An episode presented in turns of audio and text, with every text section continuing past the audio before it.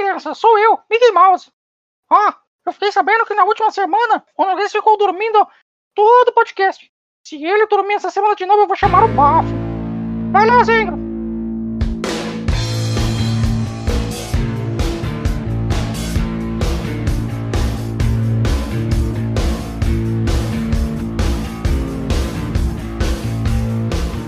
É verdade, Mickey, é verdade. O Noguês passou dormindo o último podcast inteiro. E ele que falou assim: Eu não quero a presença de convidado porque eu vou falar sozinho nesse podcast. Na verdade, ele não queria ser incomodado e dormiu o podcast inteiro. Exatamente.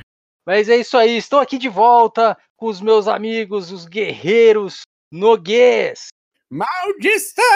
E aí, gurizada, boa noite, bom dia, boa tarde. Como estão todos? Tudo bem?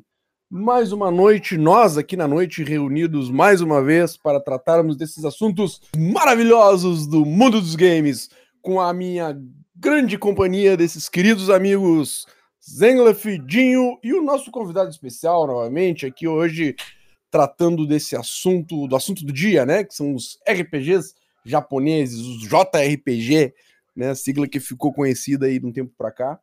O Alexandre, meu caro irmão Alexandre Noguês. Isso mesmo.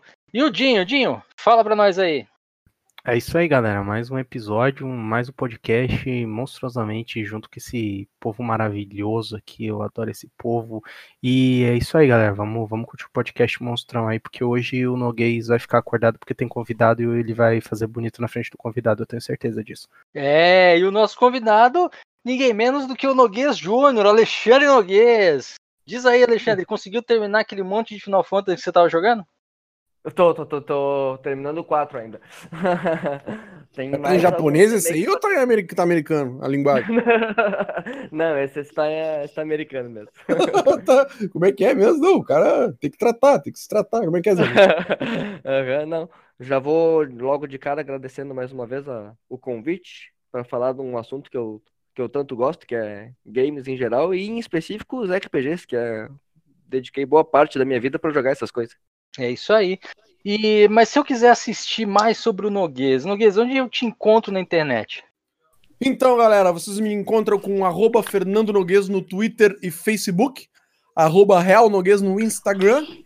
E agora, gente, mais do que nunca, peço humildemente que acessem lá o meu canal youtube.com barra Fernando Noguês, meu canal no YouTube, que está rolando umas lives monstruosas. Deixa eu roubar teu termo, Dinho lá no canal do YouTube. Junta, uh, estou fazendo umas lives individuais lá de Tekken, tá muito legal as lives. Tenho trazido notícias também, notícias semanais. E a live de terça-feira, às 21, 21 e 30, 21. Como é que é, Vamos ver. É ali, gurizada, por volta desse horário, por volta das 21, a live em trio, a live do Papo de Gamer, que acontece simultaneamente na Twitch TV, twitch.tv barra Zenglaf, o, o, link correto. Também acontece ao mesmo tempo, simultaneamente, lá no fb.gg barra canal do Dinho e, obviamente, no meu canal que eu acabei de falar, né? youtube.com barra Fernando Noguês. Não deixem de acompanhar, tá muito divertido, cara. Eu pegando a princesa toda hora lá e esses noobs morrendo todo o tempo lá pra mim. Hum, é, Nossa, mentira. Quem assistiu a live viu. Uh... Viu, viu o Dio queimando todos os potes pra ficar John. Gastou 10 potes pra ganhar o Playboy. a primeira princesa, mano. O Playboy Dinho. Mas e aí, Playboy Dinho? Playboy Dinho. Playboy Dinho. Ô, Dinho, onde a gente te encontra, Dinho? Quiser assistir você, como é que faz? Cara, se vocês quiserem me assistir, é de segunda a sexta a partir das 20 horas lá no Facebook. Ou então é só vocês digitarem no navegador de vocês fb.gg barra canal do Dinho é, segunda a sexta aí, a partir das 8 horas da noite, né, às 20 horas, estou jogando uns joguinhos lá. Como o Noguês aí já ressaltou, nas terças-feiras a gente está fazendo essa live simultânea aí com o canal do, do próprio Noguês, com o canal do Zenglaf e o meu, a gente está aí jogando junto para poder é, divertir todo mundo. E é isso, vocês também me encontram nas redes sociais, arroba Dinho Cardoso no Instagram e no Twitter. Lá vocês têm tudo certinho que eu tô fazendo, que eu deixo de fazer, quando vai ter live, quando não vai, etc, etc, etc. E, e é bem isso aí, é assim que vocês me encontram. Bom, eu vocês vão me ver na live tripla por enquanto, eu não tenho ainda um dia certo para fazer live, eu sou meio preguiçoso para fazer isso. Uh, mas você pode ver os vídeos antigos que tem lá também. Tem o canal no YouTube, que também é, é e tem o da Twitch TV, que é Zenglaf também. Uh, hoje nós vamos falar sobre a evolução dos RPGs, RPGs japoneses. Aqueles RPGs que vieram por turnos lá atrás, desde o Nintendinho, Master System, e o, como eles evoluíram até agora. Essa é a primeira semana que a gente vai falar sobre o assunto RPG, porque nós dividimos essa pauta em duas partes. Vai ser RPG japonês agora e RPG ocidental na próxima semana. E para que isso seja bem divertido, bem legal, nós separamos os blocos para falar de jogos específicos nas suas ordens. Mas é isso mesmo, gente. Não perde, não. Daqui a alguns segundinhos eu tô de volta. Eu sou o Zenglaf e esse é o Papo de Gamer. Chama a vinheta.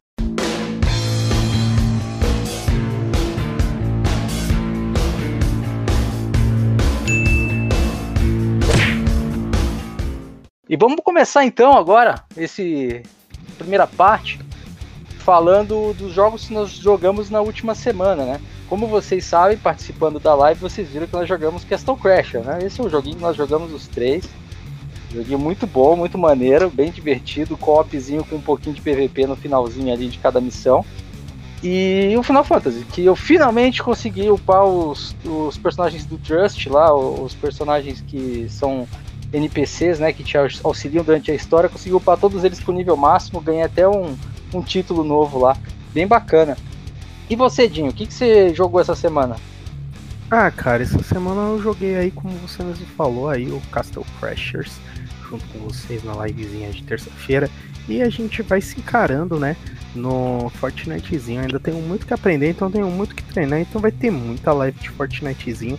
E lógico que eu não podia deixar de falar dos meus queridinhos jogos de celular, né, mano? Eu adoro joguinho de celular, vocês não têm ideia. Tô ainda com o Gang Clash lá, montando minha gangue, batendo em todo mundo, ficando muito louco, enfim. E também sou viciado naqueles joguinhos de tap, né, que eles chamam, tipo, você tem que ficar clicando e tudo mais na tela do celular. E baixei um novo que foi o Tap Tap Heroes também, tô jogando eles e é isso aí, cara. Tô jogando um tantão de coisa e fui impregnado realmente com Lineage e de vez em quando dou uma logadinha, mato um boys, upo alguma subclasse e por aí vai, mas basicamente é isso que eu tô jogando. Que isso. É, Noguês, o que, que você tem jogado essa semana? Meus caros amigos, obviamente, né? Vou ter que repetir aqui pela terceira vez o Castle Crashers, excelente jogo indie lá, uh, que saiu para várias plataformas e a gente tá jogando no PC pela Steam, que inclusive hoje nesse podcast será sorteada uma chave, uma key, uma licença do jogo oficial para os nossos ouvintes que enviaram perguntas, uh, enviaram, enfim, entraram em contato conosco de alguma forma, ou pelo nosso e-mail castpdg@gmail.com ou pelo nosso WhatsApp, o, o WhatsApp do Papo de Gamer, que é o 51 999968286. Também pelo nosso grupo lá no Facebook, o grupo do Papo de Gamer Podcast Uh, você também pode entrar em contato por lá, por todas essas, essas, formas de comunicação que eu deixei aqui. E tá sempre participando aqui do nosso podcast. E uh, Castle Cast, excelente gamezinho que nós vamos seguir jogando. Terça-feira, nossa próxima live, vai ser Castle Crash, ao vivo? Ao vivo não, né? Mas aqui agora, na hora, combinando. Será ou não será? Eu só com Castle Crashers, né? É isso aí? É Castle Crash. Vamos, Tem que terminar. Vamos lá, vamos até, até zerar então, hein? É papo de gamer do início ao final. Papo de gamer. um jabazinho leve. Pô, eu tô sentindo um plágio aí do meu quadro, hein? Um jabazinho leve. Tô sentindo um plágio do meu quadro, hein? Mas tudo bem, tudo bem. Tô, tô, tô, sinal que tá fazendo sucesso. Cara, e o, o grande Tekken, cara. Nossa, o Tekken, eu tô viciado, mano. Joguei tanto isso essa semana. Tô, cara, só jogo online. Entro online e fico fazendo ali no, no buscando uh, adversários online, né? E, cara, eu consegui. Tem uma live minha lá de uma hora logo que eu comprei o jogo. Eu tinha feito seis lutas só e fiz uma live. Tem umas lutas muito legais lá que eu fiz no início. Subi muito, cara, muito ranking assim. E perdi dois ranking para dois caras. Meu, apanhei demais de um King. O King doente, cara. O cara ele não faz mais nada da vida. Eu fiquei imaginando que ele, aquele cara ele tem uns 213 quilos, uma Coca-Cola de 3 litros e um chips de 500 gramas no colo. cara, ele passa ali na frente do PC só jogando deck, é impossível, cara. O cara é, é- Eu até tava com uma dúvida se não era a, a própria máquina lá que tava jogando contra mim, que ela sabia tudo que eu ia fazer. Incrível, cara. O cara me, me, me baixou um nível, me baixou um ranking, assim. E depois eu joguei contra um Yoshimitsu também, que, pá, impossível. Tem uns caras que estão no outro nível ainda. Deve ser tudo coreano, né? Mas tô treinando, tô treinando. Tô, tô, Os caras que jogam de Shimizu tem uns que, pelo amor de Deus, aquele bicho é chato demais. Nossa, velho, incrível. Mas o jogo tá demais, cara. Nossa, tava muito bom. Tá uma promoção tremenda, né, na Steam aí, fazendo, fazendo propaganda na Steam. Que tava 30 e poucos reais, e 38 reais, eu acho, na semana passada na Black Friday. Então, nota, a Steam tava excelente pra pegar uns games aí na, na semana passada. E consegui pegar esse técnico, fazia muito tempo que eu queria jogar. Inclusive, alguns podcasts aqui. Eu comentei nos podcasts atrás que eu, ia- seria um jogo que eu passaria a jogar, seria meu jogo de cabeceira aí, provavelmente. Eh, e acabou ainda entrando na, na promoção da Black Friday e tô aí, cara. Tô no techzinho direto. E, mas tô com outros planos pra jogar outras coisas aí, cara. Agora tô entrando de férias, assim, uma- umas férias merecidas daqui uma semana, mais ou menos. E, cara, vai ter muita live lá no canal, muita reporta, muita, muito noticiário e muito game diferenciado, né? Reforço, apareçam lá, youtube.com/barra Fernando Noguês. É, já tem que aproveitar, né? Tem que aproveitar e jogar mesmo. O final de ano tá chegando aí, tem que descer mais uns quatro, uns quatro. É, e, e você, Alexandre? Além do, do Final Fantasy todos que você tava jogando, jogou mais alguma coisa? Ah, só a minha recaída boa e velha do Ion ainda. E tem um joguinho no celular que eu jogo também, que é, que é por turno. O Summons, Summons War, o nome do joguinho. E bah, é bem legal, ele tá. Eu tô começando a entrar pro lado competitivo agora. Já farmei bastante pra começar a fazer uma frente no PVP. E aí agora eu tô. Tô começando a tentar entrar pro competitivo pra ver se, se eu consigo pegar um, umas recompensas a mais lá que sempre vem uma, uns summons meio, meio lendáriozinhos assim, quando tu pega um rank melhorzinho assim, no final de cada temporada. E aí tô tentando agora no, no Summoners também pra ver se eu, se eu consigo dar uma brincadinha a mais no PVP lá, porque eu curto mesmo é o, um jogo online, né? Eu curto mais é o, é o PVP mesmo. E tirando o Final Fantasy, o Ion, basicamente é isso que eu tenho feito ultimamente. Ah, eu tô narrando um RPG de mesa também. Isso é legal. Olha! Aham. Isso é bem Ah, bacana. inclusive tem, tem uma promessa aí, eu quero participar desse RPG em breve. Vamos fazer umas lives já no, no verão. Então, cara, fazer uma live de RPG de mesa, hein? Olha que louco. Já que pensou? Ia ser maneiro, hein? Eu, eu vi, eu sei que no, no- nos Estados Unidos existe, né, uma, uma guria que faz, ela, ela faz, ela narra Power Ranger. E, cara, é Nossa, bacana. É bacana porque ela, de vez em quando, ela traz um dos atores que já participaram de Power Ranger pra representar o Que papel que ele hora. era no Power Ranger. Pô, que massa, velho. É bem bacana, depois, depois eu passo pra vocês o link dela. É bem legal, é um RPGzão mesmo. Ela, ela, ela manja bem, ela, ela se caracteriza algumas vezes até. E, Aham. cara, eu, eu tô dentro. Se quiserem fazer alguma coisa de RPG, vambora. Pois não. Bora, da hora. E agora, aquela participação que você mandou e-mail, você mandou mensagem, você entrou em contato com a gente, você mandou nudes pro Noguês, quer dizer, você mandou mensagem no WhatsApp pro Noguês. E vamos falar, a primeira coisa que eu queria dizer pra vocês aí, que olha só, estou feliz que o Kurt não nos abandonou. Ele estava de férias. É, o Kurt perdeu, perdeu um podcast, ele perdeu, hein? Não Ele participou. perdeu, ele tava de férias, ele tava de férias, ele ali no Japão ali, ele falou assim, não, é que eu vou dar um passeio aqui, aí ele foi na, na esquina seguinte e ficou de férias lá. Mas Kurt é. tava aproveitando, descansando, tá certo? Tava, tá, tava feliz da vida lá com, com, com os japoneses. E ele mandou aqui a mensagem pra gente, ele só falou o seguinte: espero que esse podcast não vire uma discussão de Final Fantasy VII que nem virou o de o que nem o outro virou de Lineage. Ele quis dizer o de grind. vamos tentar, Noguês. Vamos tentar. É, não, vamos, Kurt, nós vamos tentar. Mas É, o, Noguês Jr. gosta muito de Final Fantasy VII, então vai ser Vai, difícil, eu, né? eu sou chegado no Final Fantasy. O 7 em geral foi o que menos eu joguei, sabe? Mas- Ah, então, mas- então não vai virar o Final Fantasy VII, vai virar todos os outros menos o 7. Olha, E mais uma coisa que o Kurt mandou pra gente é, é RPG japonês pra mim foi um conceito bem recente. Joguei muito lá atrás e nem sabia o que era um, um RPG japonês. Dos meus primeiros, Dragon Ball RPG do Super Nintendo foi o que eu mais jogava e ainda assim no emulador de PC. É, cara, a gente, a gente daí vai eu passar. joguei em japonês também.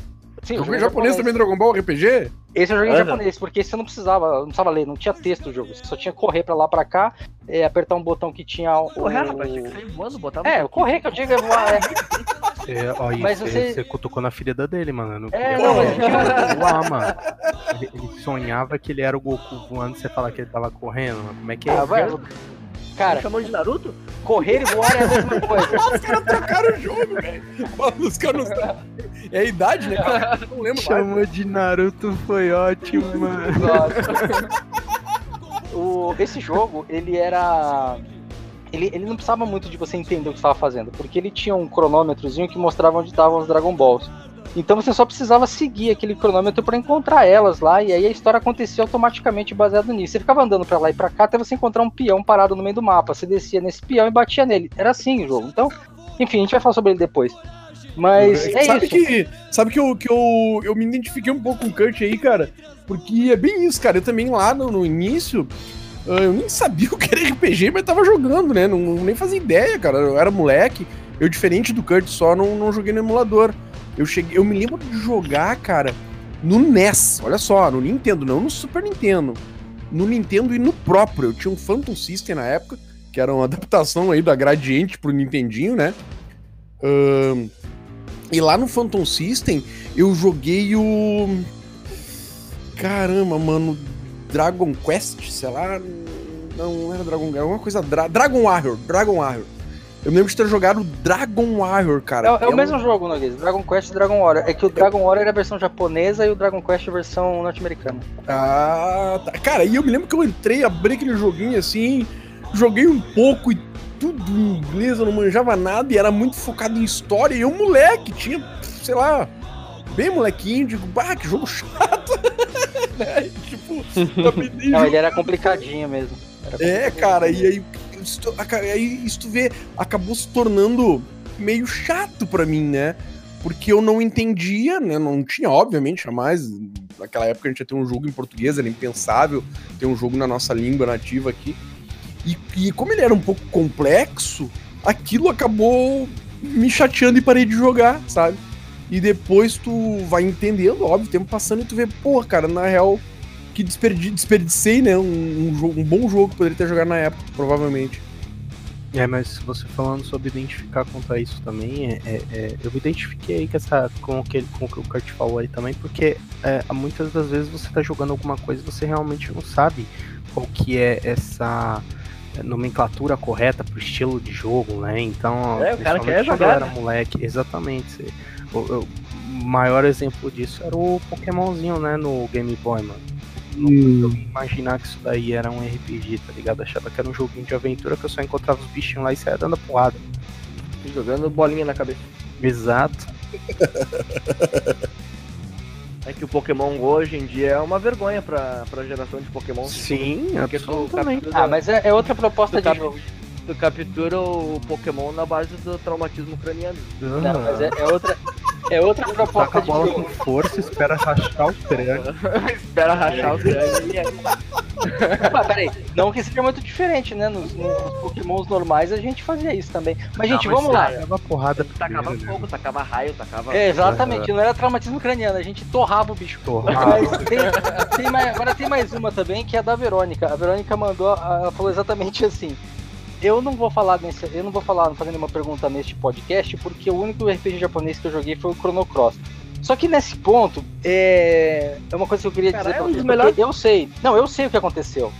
E o fato não é que ela jogou só o Chrono Cross, ela jogou alguns outros, ela jogou aquele Kingdom Hearts e tal. Só que ela entendeu da pergunta de RPG em japonês. E realmente, ela, assim como o Noguês Jr., jogou o, o, o, o Chrono Cross em japonês. Então, esse tipo de pessoas é doido, tá? Porque, tudo bem, no caso dela, ela devia ter uns 5 anos na época. Então, tipo, tanto faz se tá em japonês, inglês ou coreano. Ela nem entendeu o que tava escrito de qualquer jeito. Mas, cara, é Esse, esse Chrono Cross qual era a plataforma dele? Acho que era de Playstation, né? PlayStation, é. É, Primeiro de Play. Mas é isso aí, gente. É, Vamos, vamos então vamos aproveitar aí, já que a gente já tá, tá, tá no embalo, tá animado. Vamos pro primeiro round, então. Chama o primeiro round aí.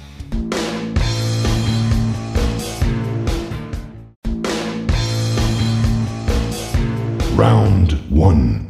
Certo, de volta. Então, nesse primeiro bloco, a gente vai falar primeiro dos RPGs que começaram essa história toda. Então, já vou começar. A gente tem bastante pergunta hoje. Muito obrigado a vocês que mandaram pergunta, de verdade. É...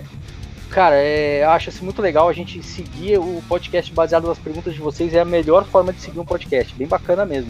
Então vamos lá. O João Mário de Porto Alegre, no Rio Grande do Sul, mandou. O Final Fantasy foi o primeiro RPG japonês? Olha, É, não, não, né? É um dos difícil. Um dos primeiros, né? Mas. eu, eu não diria que é o não. primeiro, mas eu diria que é o primeiro que fez sucesso. Não, isso que eu ia dizer, provavelmente É, deve ser o primeiro cara, que deu uma ah. expandida na- no, no gênero, talvez.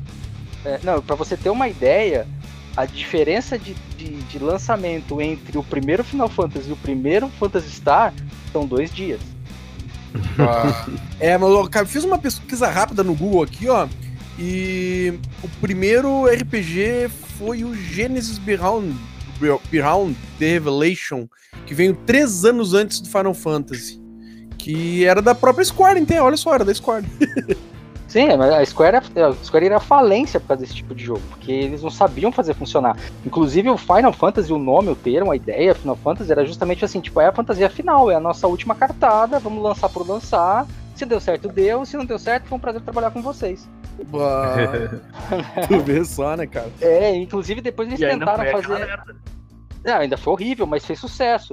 Quer dizer, Sim. horrível hoje, gente. Vamos entender o seguinte: vamos- eu estou falando de 1987, tá? Eu estou falando de uma época onde os caras acabaram de sair do crash dos videogames com o problema da Atari lá, da Warner, etc e tal. Agora, eu tô falando de um, de, um, de um cenário completamente diferente do que é hoje. Hoje o videogame é consolidado. Naquela época, videogame era mal visto, entre aspas. Uhum. Estragava a TV. É, não só estragava. não só estragava a TV, Jim, estragava a nossa mente também, deixava a gente louco. Você sabe como é que é, né? Eu sei, essa toxicidade desses, dessa vida virtual. Isso é um. Como é que é? Os boomers, né? Boomers não entendiam nada. É, deixa eu ficar quieto, né? Não, não, e olha só, cara, e inclusive eu já sabia isso, mas me reforçou bem a mente com um documentário que o Zengler me mandou pra assistir essa semana. Excelente documentário aí sobre games. Que nessa época aí o, o mercado tava bem áspero, né, cara, com esse sistema dos games, né? O, o mercado ah, de entretenimento ele tinha uma grande aversão ao- aos videogames, porque tava realmente num momento em que ah, os, os games decaíram de uma forma muito intensa, assim, com, com o, o boom, o, como é que é? O contraboom da Atari lá, né? Sim. Não, mas assim, o, esse é, é um documentário que eu aconselho todo mundo a, a assistir, se, se tiver o tempinho livre aí pra assistir. Ele é muito bom, ele é bem rico, é do History. Eu coloquei lá no nosso grupo de Facebook, depois procura lá, Papo de Gamer Podcast. Inclusive, é, em uma das respostas do, do- da postagem que eu fiz lá, um dos nossos é, ouvintes ele pe- pediu pra gente fazer um podcast sobre qual era a qual foi a, a- a influência disso tudo dentro do mercado brasileiro de games. Aí eu falei pra ele que isso daria uns cinco podcasts, porque cara, sem brincadeira, o que aconteceu no Brasil naquela época é algo completamente assim surreal. Mas é uma Exato. história muito grande, muito É. rica, que, cara, assim, eu, eu fa- faço questão de participar. Vamos ver se agora pro É. começo do ano que vem a gente faça, nem que se a gente faça três podcasts sobre isso. É, Porque, cara, muito legal. Porque legal. envolve tudo, né, cara? Envolve mercado, envolve política, sim, envolve. tudo. Cara, é uma coisa assim, é situação surreal. financeira do país e das pessoas. Enfim, Isso, mas vamos incrível, deixar isso falar, senão a gente não vai sair do, do, do negócio aqui. É, o Agora, assunto é grande. voltando, é, voltando sobre a pergunta, o, o Final Fantasy não foi o primeiro. Inclusive, o Final Fantasy era a proposta da Square de fechando as portas e apagando a luz de lançar o último jogo, entendeu? Assim, ah, acabou, acabou o dinheiro, vamos voltar a trabalhar em algum outro lugar aí. tal. Vou fazer cachorro quente novo. É, vamos, vamos vender é, lamen na esquina, vamos fazer alguma coisa. Aí eles lançaram o jogo, o Final Fantasy, não, o Final Fantasy lançaram e falaram assim, não, é, esse é o último jogo, e o negócio fez sucesso, e o negócio bum, bum, bum, mudou completamente o cenário, principalmente no, no, no, no Japão, né? E, cara, pô, virou o sucesso que virou. O Sakaguchi, que é o, que é o, o projetista do jogo, depois, muitos anos depois, cara, essa história é muito engraçada. Muitos anos depois, ele saiu da Square, ele entrou para, ele foi trabalhar para Nintendo e ele estava desenvolvendo para Exceed Games um jogo de RPG, só que num formato diferente já nessa transição de, de mudança do, da identidade do que seria um RPG japonês. E ele criou o The Last Story. Eu tenho certeza, assim, eu não posso. Ele não me disse isso, tá, gente? Eu tenho certeza que ele pensou assim, cara, se eu lancei o Final Fantasy e deu certo, eu vou lançar o Putz, Last Story, mano. que é a última história, e aí ela vai dar certo. Não, cara, foi a última história mesmo. O jogo morreu. Deu ruim, no- deu ruim na tática aí. Não deu. Simplesmente não deu, cara. Talvez seja porque ele escolheu o Wii, o Wii pra lançar o jogo. E, cara, não que o jogo seja ruim, o jogo é bom. Se você pode pegar pra jogar The Last Story, Sim. The Last Story é um jogo bacaninha, é legal. Eu joguei, eu me diverti bastante com ele. Só que ele não fez o mesmo sucesso do Final Fantasy, entendeu? Então, tipo, é uma- é situação engraçada do, da, da história do Final Fantasy, né? Mas não, Uhum. não foi o primeiro. E só que foi o primeiro que fez bastante sucesso, tanto que ele e o, o Phantasy Star hoje eles di- dividem isso, né? De quais foram os RPGs da época que fiz- deram maior impacto, cada um na sua visão, cada um na sua plataforma, sendo que o Phantasy Star era de Master System, que era como se fosse considerado o videogame do burguesinho, né? E o, Fantasy, e o Final Fantasy foi lançado no NES, que era o videogame do povão. Então é bem bem nessa pegada aí, essa é de quem saiu primeiro ou não. O Phantasy Star, ele era, ele era oriental ou era ocidental?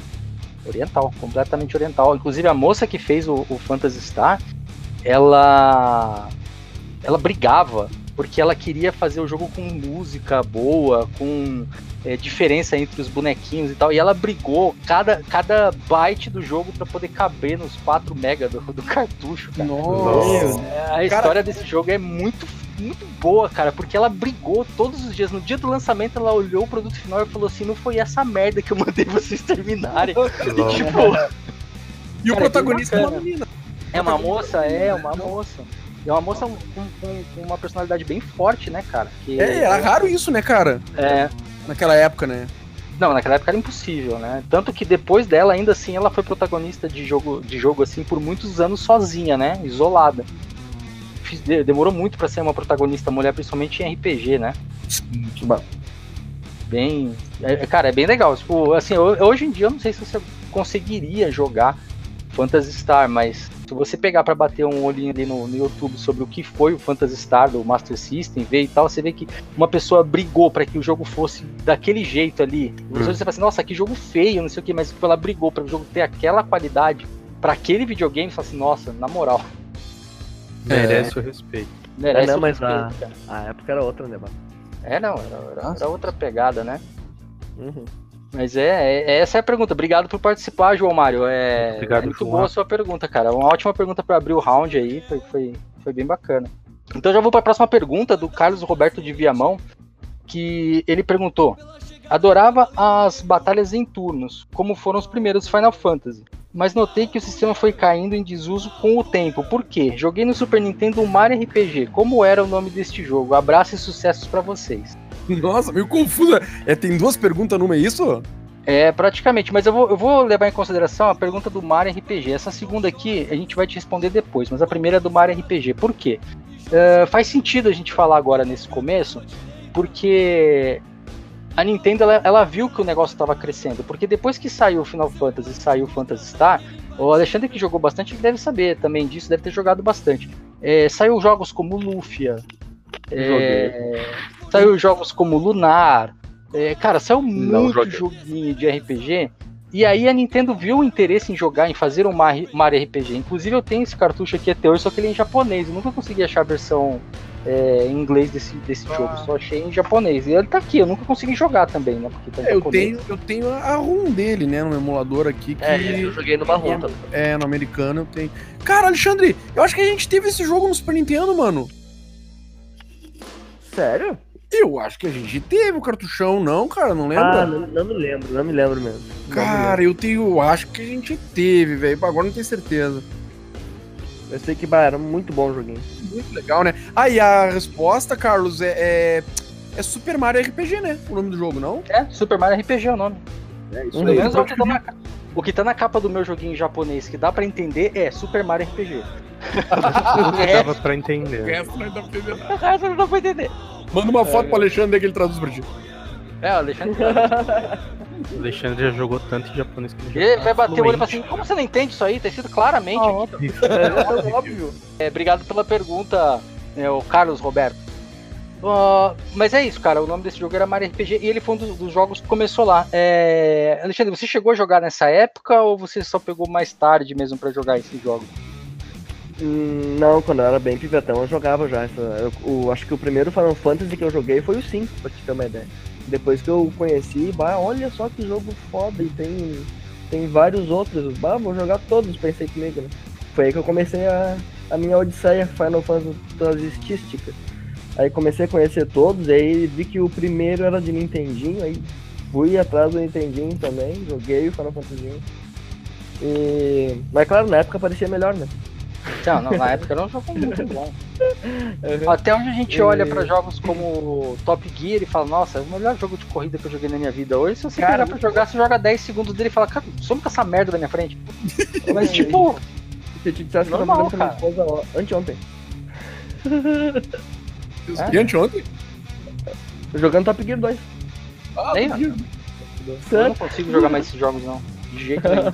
nem ele, cara, nem tem Lotus, Horizon, Horizon Chase aí, né? Bah, é, eu, eu consigo todo mundo jogar aí, cara. Isso foi feito. Ah, mas Horizon eu consigo.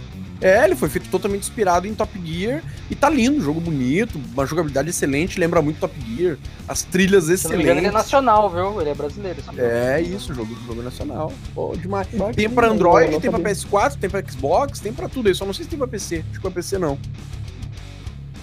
É, não sei. O... Mas esse, essa primeira parte dos RPGs, ela também foi marcada uh, pelos jogos. Depois que veio, veio o primeiro Game Boy colorido lá, ou, no Game Boy preto e branco teve um, se eu não me engano, do Yu Yu Hakusho, mas era bem, bem underground o jogo, assim, era bem difícil de jogar. Mas os, o primeiro do, do, da série mobile que fez sucesso foi, foram os Pokémons, né? Pokémon uhum. são, foram vendedores de, de Game Boy Color, né? Vocês chegaram a jogar isso daí? Lembro, lembro a época, lembro a febre, mas não joguei. Ah, eu joguei, cara. Eu joguei ah, porque eu joguei na verdade era aquilo. Você tinha uma, uma, uma novidade que para hoje não é novidade porque todo mundo tem um smartphone que vai rodar um, um joguinho e tudo mais, mas você tinha essa novidade de conseguir ter um aparelho tão pequenininho, colocar em qualquer lugar e sair jogando, sabe? Então é, era muito maneiro e joguei. Não joguei tanto, mas eu joguei um pouco sim. É, principalmente os, os Pokémonzinhos lá, ia lá pegar o Pokémon e etc, etc. É muito maneiro, cara. Eu achei, eu achei muito maneiro e muito é, próximo até do que a gente tem hoje pros, pros, pros mobiles de hoje, né? Tipo, o telefone de hoje que você coloca o joguinho lá. E eu, como jogador de joguinho de celular toda vez, então é, eu achei muito maneiro achei uma, uma maneira de, de, evolução, né? Foi uma evolução de alguma forma, um impacto muito grande, na verdade. Meu Alexandre, você chegou, chegou a jogar esse Pokémon aí na época? Eu joguei, joguei na época, eu tinha um amigo, pra te ter uma ideia, que tinha um Game Boy e aí eu, eu, eu ia na casa dele e jogava na casa dele um Game Boy. Ah, e você não chegou a ser amaldiçoado pelo Pokémon da cidade de Vermilion, não, né? Um, como assim? Ah, lembra daquele Pokémon fantasma? Aham, uhum, aham. Uhum. E tinha a cidadezinha que até hoje a musiquinha dá um, dá, dá um negócio na criançada aí? Dá, as crianças dão uma cagadinha. É, é Vermilion, né? Na minha cidade? Vou te dar Acho que era. Eu nem me lembro, eu nem me lembro. Lá faz muito, muito tempo mesmo que eu joguei esse negócio.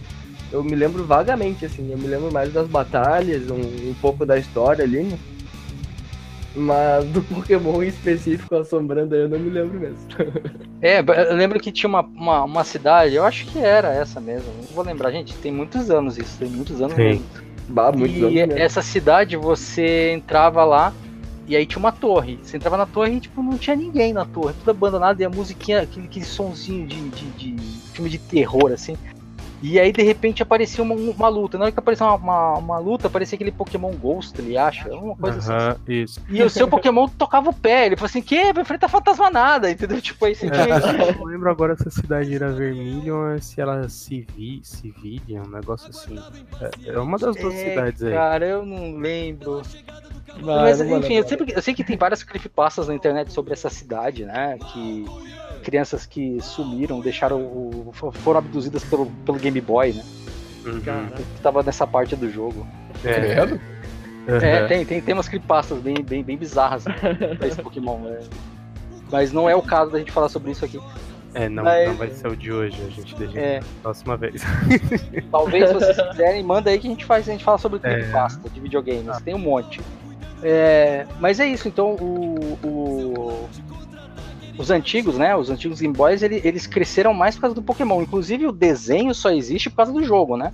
O Uhum. desenho foi uma. No Japão tem muito isso, na verdade, né? Eles fazem um jogo, aí pra ajudar na- na- nas vendas do jogo, eles lançam um desenho, uma animação, né, de alguns episódios pra botar na TV pra influenciar as crianças a querer comprar o, o jogo, né?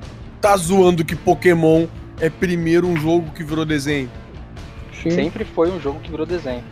Na verdade, não Nossa. era pra virar desenho, né? Ele foi feito um desenho como, como parte forma de. de, de divulgação e Divulgação, de de solidificação do, do, do, do jogo. Viu, É. Dinho? Não sabia, ficou sabendo agora. É, eu não sabia mesmo, não. Fiquei sabendo aqui agora. É, e aí depois a, a empresa, né, que, que pensou essa ideia toda, os caras que programaram o jogo, eles viram que o desenho também fazia sucesso e agora tem os dois, né? Acho que hoje é o contrário, hoje sai, sai jogo do Pokémon baseado na, na temporada do, do desenho, né? É verdade. Bem, bem ao contrário. Me deu uma história interessante o que aconteceu. Até ali. filme aí, né? Detetive Pokémon, esses tempos tava no cinema aí. Ah, depois, depois que fez sucesso, cara, eles vão vender essa marca aí. Detetive. Detetive Pikachu. Detetive Pikachu. Não, eles vão vender essa marca aí de tudo quanto é forma que você imaginar, cara. Agora. É, esse é o filme novo, na real, né? Sim, sim, sim, tem meses. Tem meses esse filme. É, não, é, essa é uma marca que, cara, você vai encontrar, vai ser pior que Skyrim, cara. Daqui a um dia você vai abrir a geladeira vai estar lá, tipo, geladeira, geladeira do Pikachu. Né, não, não, não vai ter jeito. Ah, mas, gente, voltando ainda aqui a falar sobre os primeiros RPGs, né? Tô falando daqueles que vieram antes do PlayStation 1. Porque depois do PlayStation 1 a febre veio, porque, claro, tem toda a qualidade gráfica, tudo mudou. Mas antes poucos eram conhecidos. Muitas pessoas até jogavam, como foi o caso do Mario e tal, e, mas só que não, não conseguiam. é, é, não conseguiam trazer pra cá, né? Não- a gente não conseguia ter muitos jogos desse tipo vindo pra cá. Eu sei que tem Sim. uma série chamada Saga, é, Romance em Saga, na verdade. Não sei se vocês já jogaram, que ficou muito famosa aqui, no, principalmente no- do lado de cá, né? Do, do, do lado ocidental, com o jogo Saga Frontier do PS1. Mas antes disso, eles teve três jogos, né? O Romance em Saga 1, o Romance em Saga 2 e o Romance em Saga 3. E os três saíram pro Super Nintendo. Vocês chegaram a jogar esse jogo? Não. Pois é, cara, eu não, não lembro dele, cara. Eles são. Esses games. Ele, ah, nessa, naquela época, cara. Como eu disse, eu não. Eles não me, não me chamavam muito a atenção, né, cara? Eu, moleque, não entendia direito. E acabava não, não dando muito. Eu via os jogos, eu tinha acesso a muitos jogos. Eu frequentava uma locadora no centro de Porto Alegre, aqui, na época era locadora, tu ia lá e locava os jogos, né? Então tinha um, um enorme acervo de jogos, assim, pra poder alugar. E eu ficava olhando lá e testando na hora e vendo os jogos que ia trazer pro final de semana pra jogar. E aí esse, pegava esses jogos, assim, acho que até lembro desse, cara. Acho que me lembro de algum, algum desses aí, tenho quase certeza que eu peguei lá. E acabei não trazendo, botava, ah não, é outro jogo daquele estilo lá que, bah, tá louco, troço chato, né? É, moleque entendia ficava nada. pensando. né? E tu sabe, é, eu não entendia nada. E tu sabe que eu acho que é isso, cara, porque infelizmente hoje o nosso podcast aqui é para um público seleto hoje, né, cara? Porque não é assim a- a- o, o grande amor da vida dos gamers. o- os RPGs, né, cara? A gente tem que aqui no Brasil. Pelo hoje, menos, até, né? hoje até que é, cara. Se você pensar assim, o último jogo que conseguiu fazer todo mundo abrir a boca e falar, nossa, que jogo! Isso eu tô falando de todo mundo, no geral, foi o The Witcher. E The Witcher ele é um RPG. Né? Então, É, assim, Cara, eu não sei, tem minhas dúvidas ainda quanto à aceitação aqui nacional, né? Ah, nós todos aqui temos certeza que adoramos RPG, né? Eu sou um. Adoro, adoro. Eu, mas assim, o que eu quero dizer é que ah, eu acho que essa resistência ela vem desde lá de trás, né? Essa resistência do pessoal, assim, não ser um, grandes consumidores de, de jogos RPG aqui no Brasil. Porque, convenhamos, né? Tu vai, vamos pegar as listas de venda aí, tu vai ver. Ah, mas eu entendo, cara. vendem, né? Eu entendo. Se você pegar assim, por isso que eu separei em dois, pra gente falar sobre, sobre essa diferença lá pra frente. Mas assim, você entende que o japonês, ele é bem legal, é bem levado a gostar dos enredos, né? Você pega os jogos bem antigos, vamos pegar King of Dragons, que é um jogo de ação. ele tinha um enredo. Você pegar Golden Axe, ele tinha um enredo. E assim, você não tava só jogando pro, pra, pra martelar a cabeça de alguém. É diferente do Street of Rage, que você só tava lá batendo em alguém, entendeu? Hum. Eles tinham uma história que você seguia. E nessa, nessa transição, né, nessa visão, você chegava pro lado de cá, as pessoas estavam mais voltadas para aquele joguinho de vou apertar um botão e dar um tiro, vou apertar um botão e matar o bicho, etc e. Então era bem diferente esse- essa, essa visão e esse interesse. Aí você soma tudo isso com o fato de que aqui no Brasil as pessoas não entendiam o que estava escrito, aí dificilmente alguém ia gostar. Por exemplo, É como eu falei, eu joguei o Phantasy Star no Master System em português, a Tectoy. Cara, Tectoy, um beijo. E assim, cara, é... foi um puta jogo pra mim, porque justamente eu entendia tudo que tava acontecendo ali. Entendeu? E foi a minha Sim. primeira experiência com RPG. Então não é. Não é que você fala assim, putz, não é que as pessoas não gostavam, elas não entendiam. Sabe? É, é complicado. Aqui teve um jogo. né, Nem Sim, a de experiência, Master né? Que eu tava contando É. agora de moleque, não, não entendi. Sim, você não entendia. Então, um jogo. um- saiu alguns jogos do Alex Kidd aqui no Brasil, né? Do, Master. System. Na Mega Drive só saiu um. Mas no Master System são quatro ou cinco jogos do Master System. Então tinha o, Master, tinha o Alex Kidd no mundo do Shinobi, tinha o Alex Kidd no, no mundo do, do, do Milagre, tinha, que é o Miracle World, né? Sim. Tinha o, o Alex Kidd no High Tech World. Pô, isso eu Cara, não me lembro. é jogável. Porque ele era todo em inglês e ele era um RPG. Você tinha que conversar com o carinha pra ele te dar um não sei o que, aí ele te mandava ir em tal lugar, você ia em tal lugar, pegar alguma coisa e tal. Sabe? Aí você pega esses mesmos jogos e, e, e vê como que é feita a tradução disso pra isso funcionar do público ocidental. Você pega um jogo do Mega Drive chamado Quackshot, que era do Pato Donald. Eu não sei se vocês jogaram esse jogo. Eu joguei. E Quackshot, ele era, ele tinha a, a, a ideia de ser um RPG também, só que ele era um platformer com RPG. Porque o que, que acontecia ali naquela história? Tava sendo contada uma história que você tinha que fazer algumas coisas, mas você tinha que jogar até certa parte de uma fase, sair daquela fase, ir para uma outra, jogar uma certa parte, pra ir para uma outra fase, jogar uma certa parte. Aí quando você jogava a parte de cada uma, você ia pegando um desentupidor de pia que dava para ele subir nas paredes, um não sei o que que fazia ele não sei o que lá, um combustível pro avião entendeu? Ele era um jogo plataforma, mas não era linear, igual um Sonic. Ele era um jogo meio RPGzinho assim e tal, com, com- com alguns puzzles e tal, e alguma história, algum enredo. Então Muito essa legal, é a diferença, né? É, essa é a os diferença. elementos RPG, né? É, É, essa é, é- é- é a, di- é a exatamente. diferença que você faz. Você colocou um jogo no mercado onde as pessoas iam entender o que fazer, enquanto ao mesmo tempo você tinha um outro jogo no mercado que era riquíssimo em história, mas ninguém fazia a menor ideia do que estava acontecendo. Entendeu? Por isso que eles popularizaram depois. É, e aí a gente vai falar depois do- dos, dos RPGs ocidentais aqui, que aí a gente vai, vai- na próxima semana, a gente vai, vai poder deixar isso mais claro. Mas assim, Noguês, o problema maior pra gente aqui era justamente o fato de que ninguém aqui falava inglês. Então, se quando saía um jogo em inglês, que é o caso do Saga que eu falei, que desse, dos três, acho que só dois tiveram a, a localização, quando saía um jogo pra cá localizado, é, ele era em inglês e as pessoas não entendiam nada. Então eram poucos aqueles que conseguiam jogar, né? Era é- diferente porque era um, era um jogo que você precisava de fato entender o que tá acontecendo pra você poder dar andamento nele, né? E como você falou aí, a maior, a, a maior dificuldade era isso. Como é que você vai pegar um jogo que tenha tanta. É, tenha tanta base, tanta construção, tanta atenção que precisa ser voltada pra você saber pra onde você vai ou deixa de ir, enfim, é, para você poder seguir em frente se você não entende, né? Então é mais fácil você pegar um outro jogo que você sabe que o caminho é reto, vou correr por aqui, vou pegar isso daqui, vou chegar ali e pronto, acabou, entendeu? É, é- era, era bem por, por facilidade de entendimento, né, talvez. Sim. Tinha, tinha, tinha é, essa parede, né? é, essa limitação técnica que o jogo trazia pra gente. Mas aí, se você parar pra, pra lembrar, Noguês, teve um jogo que saiu em inglês mesmo e muita gente jogou, muita gente passou a amar RPG nessa época. é, muita gente esqueceu, deixou de lado o fato de que o jogo não tinha ação e não tinha nada, que foi o Chrono Trigger. Se, Ah, se você pegar e colocar, jogar, solta o Chrono Trigger no meio da linha do tempo, você vê o estrago que ele fez, né?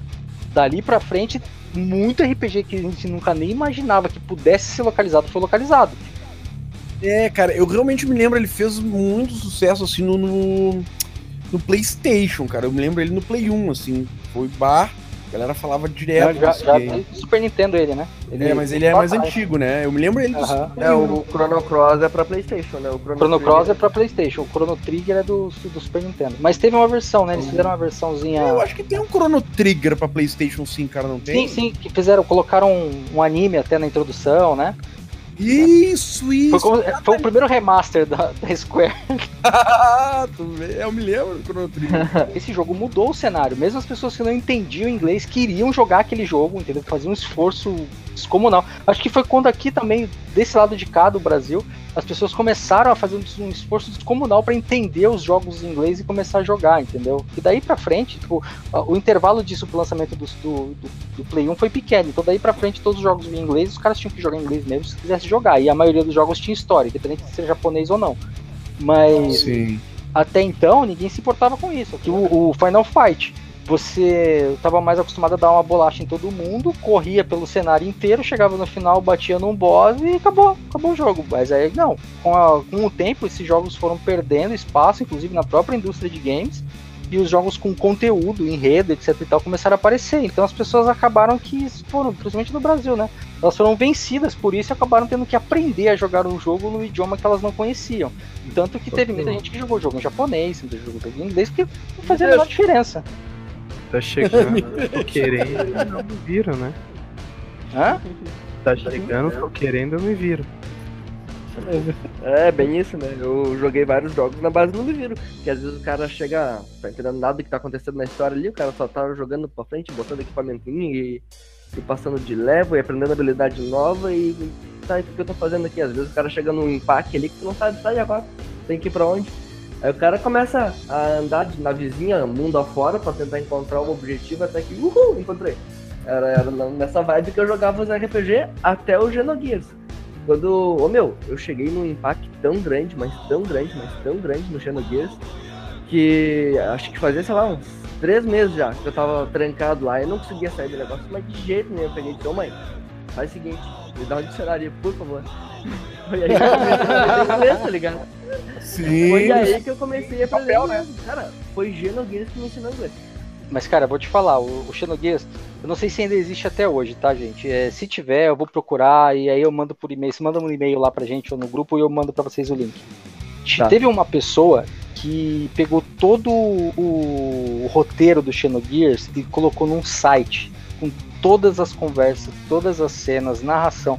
Entenda que é o seguinte, eu vou falar de Xenogears no próximo round, mas Xenogears é um jogo, é uma obra de arte, é um, é um, é um jogo que assim, Aham. o enredo dele é uma coisa incrível, é tipo, foi o melhor jogo que eu já joguei na minha vida, e assim, a, a- o, o, o quão imersivo é o enredo do jogo, ele é tão, tão, tão imersivo, tão imersivo, que até pra quem tava na- no idioma nativo, os caras ficavam com dúvidas sobre as coisas que estavam acontecendo dentro do jogo.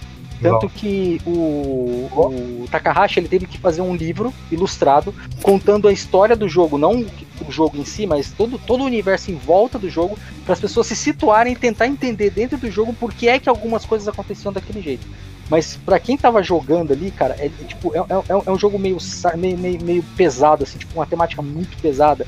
Ela, ela, ela fala muito de, de depressão. Cara, assim, é, é, é muito bom, é um jogo muito bom, um jogo perfeito, assim, com, com- na, na Ah, parte vale pena. plot do jogo, vale muito a pena jogar. Mas eu vou falar, voltar, sobre, falar, voltar a falar sobre ele depois. Beleza, Mas- desculpa. Esse, esse não, não, não, tamo junto. É que esse jogo, esse jogo é um negócio que eu, eu gosto bastante de falar porque ele vai longe. E só que o que, o que acontece pra pra isso, né, pra essa relação de aprender inglês ou não aprender inglês, isso veio um pouco depois, como eu disse, do Chrono Trigger, que foi um puta jogo, que é um jogo que tinha mais de 40 finais diferentes. E, tipo, todo mundo jogava. Eu tinha um amigo que eu participei de um podcast sobre RPGs há 10 anos atrás. E esse cara ele jogou o Chrono Trigger, só que ele não tinha o Chrono Trigger. Então o que, que ele fazia? Ele ia na locadora, alugava o Chrono Trigger, e aí ele fica, tentava terminar o Chrono Trigger durante o final de semana. Só que não dava, é um jogo muito longo. Aí o que, que ele fazia? Ele pegava e uma folhinha o caderno, uma folha de caderno, anotava e colocava assim, pelo amor de Deus, não apague o save número 3 da fita, porque eu vou alugar novamente no fim de semana. E aí ele entregava a fita pro cara, eu acho, sinceramente, eu- que eu- o dono da locadora pagava para ele poder continuar alugando o jogo pro resto da vida. Mas Bah, que mãe de dinheiro infinito, hein? É, mas ele falava que toda semana ele pegava e o save dele tava deletado. E E ele tentou jogar até o final, pra você ver como, como esses jogos influenciaram e eles mudaram isso, né? Fizeram as pessoas se interessar mesmo em querer terminar o joguinho, né? É, não, o- quando o cara se envolve com a história, assim, é- o jogo se torna muito mais divertido, né? Mas a parte de, de evoluir, conseguir equipamento mais forte ali é, é o que pega, né? Foi o que me manteve jogando tanto tempo sem entender porra nenhuma da história. né? Eu, a minha experiência daí, né, como eu falei lá no início, eu não era molequinho, não entendia nada, ia escanteando os cartuchos. Foi só em 1999, há 20 anos atrás, que na realidade um pouquinho antes disso, eu joguei o Final Fantasy VII, né, o tão comentado, tão falado Final Fantasy VII. Achei legal, ali já comecei a olhar com outros olhos pro, pros jogos de RPG, né? Digo, ó, interessante, cara. Tem, já tô no sistema, né? Sistema de câmera diferente também, já tinha um, um gráfico mais avançado, né? Pra época. E aí eu já olhei com bons olhos pra ele, mas acabei não focando muito na época. E lembro que depois saiu o Final Fantasy VIII, e eu comprei também. Comprei o 8. E aí que foi em 1999 que eu botei o olho no 8 e digo, ó, isso aqui Foi o boom do gráfico, né? nossa! E aí o gráfico me conquistou, sabe? Aquela introdução na beira da praia, aquela água vindo e voltando. Eu digo, meu Deus, olha que lindo isso, que bem feito, cara. E aí comecei a me envolver com o jogo e me envolver e me envolver e joguei barra jogamos, né, Alexandre? Por meses aquele jogo. meses e meses, cara. No PCzinho, três CDzinho, pego no pontilhão. bah, eu que fui buscar ainda no meio do barco. Eu tenho, eu, tenho, eu tenho esse CD aqui até hoje, gente. Se vocês quiserem, eu mando uma cópia pra vocês. A gente comprou, cara, os três CDs pela zero Só é hora. feio, hein? Que é- Oi? Hoje é feio jogar aqueles CDzinhos lá, hein? Bem Então, mas ó, vamos, vamos- vamos relembrar. A gente comprou pela Zero Hora, que tinha um pessoal que vendia os games, que é um jornal local, tá? A Zero Hora é, um- é o maior jornal local aqui da, da, do- do- da Grande Porto Alegre. E nos anu... aí a gente. Internet não tinha, né, gente? A gente catava ali na- na- nos. Não, é, era isso aí classificados. mesmo. É, catava nos classificados do jornal quem vendia jogos. E a gente comprou o Final Fantasy VIII de um cara que veio aqui próximo de casa, o cara se perdeu, veio entregar o jogo. E o cara me ligou e veio pra, pra entregar o jogo, se perdeu, me ligou, né, que tinha se perdido. Cara, tô aqui num pontilhão aqui, cara, eu tô perdido, não sei onde é. E o Alexandre foi lá buscar o jogo daí, cara. Saiu o Alexandre vai lá que o cara tá esperando lá não sei aonde, foi lá pegar os Gente. três CD. Lá vai eu de bikezinho. Ó, eu, eu vou te falar, essa- essas histórias são muito boas e elas vão continuar no próximo round. Chama o próximo round aí.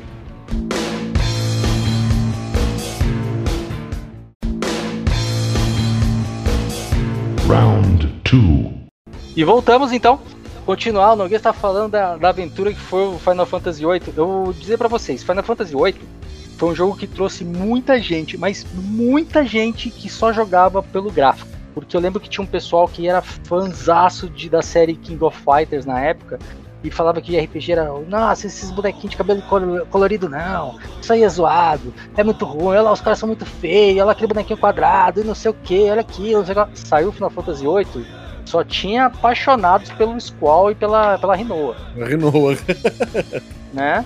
E, e, e era isso, porque para aquela, pra aquela época, aquele gráfico era, era realmente era, era bem feito. Tanto que ele tinha uma, uma CGzinha de, de introdução que era bem feita lá, que era tipo uma ópera, né? Sim, Cara, sim, excelente trilha animal, sonora do animal. jogo, tudo, é. É, o jogo em si não foi, não foi um dos que eu gostei mais. Pra falar a verdade, foi um dos que eu gostei menos. Mas ah, todo o conceito artístico do jogo foi, foi bem feito mesmo. Fotografia, cenário, cara. Level design, o jogo foi bem feito, né? Foi feito com coração. O final é excepcional também. O final é seja 30 minutos de final. Talvez seja até uma, uma, uma proposta pra fazer um, um para expandir ainda mais aquilo e não deixar morrer, talvez, né? Acho que foi deve ter sido uma, uma, uma situação próxima disso também. Você tem uma, uma saga com muito tempo, com muita história e você precisa fazer ela pegar fogo de novo, né, mano? Então você bota carinho, amor, como é que você falou aí, e, e, e. É, então, mas aí é que Hum. tá, eles, eles se preocuparam tanto com a parte de visual do jogo que a parte de jogo mesmo, o gameplay, eu achei o gameplay de todos eles, achei o piorzinho. E o enredo é fraco, é muito fraco o enredo. É, sabe, você comparar, que eu falo, pra mim o melhor Final Fantasy de todos, né, com a questão enredo, agora não vou nem falar de RPG de turno, todo, todo jogo que tem o nome Final Fantasy, o melhor enredo que eu joguei até hoje foi o Final Fantasy Tactics. Porque Uhum. o enredo É dele história. O enredo dele é tipo, é coisa de cinema, cara. Se alguém chegar e falar assim, puta, eu fiz um livro chamado Final Fantasy Tactics, A Guerra dos Leões, e tipo, eu vou comprar, eu vou ler o livro e vou achar do caralho. Porque, tipo, é Uhum. muito bom. Entendeu? É, Tipo, é muito bom. Assim, é, pensa que não é uma história infantil, tá? É uma história adulta, bem forte mesmo, com cenário de guerra entre traição de família. Cara, é muito bom. Muito bom mesmo. Se você nunca jogou Final Fantasy Tactics, cara, você tá perdendo um jogaço.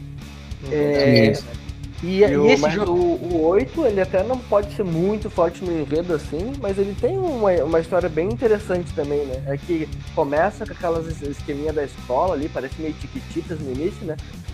É, mas o- não- o não só o isso, né? desenrolar da história acaba tendo uma, uma surpresa bem interessante. É, então, mas o Sim, problema é sim. que assim, o, o pacing do jogo, sabe? Tipo, você pega assim, ó, vamos- vamos, vamos pegar os jogos deles que tiveram as qualidades, tipo, de enredo mais legais, né? É, o Final Fantasy VII tinha um enredo, assim, você pode até hoje estão fazendo o remake e você vê o hype que está sendo feito por causa desse jogo. O enredo Sim, dele não sim. é só por causa do jogo, por causa da espada que o cara usa que é maior do que ele, não. O enredo do jogo era bom.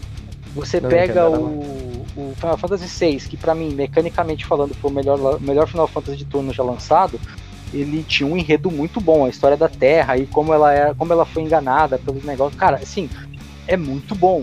Você pega o- o- os mais antigos também lá, você pega o do Cecil lá, que ele era Dark Knight. Você jogou esse, né, né Alexandre? Joguei, joguei. Que ele era Dark Knight, e ele lutava por um império e ele fazia um monte Inclusive, eu de tô jogando o remake desse agora, que é o 4. É aí, ó. É, e depois, ó, já que você tá jogando, não esquece do After Years que saiu pro Wii, que é muito bom, que é a continuação dele. Mas então, e ele, ele Ah, tinha uma sério? história também. Sim, é, tem uma continuação.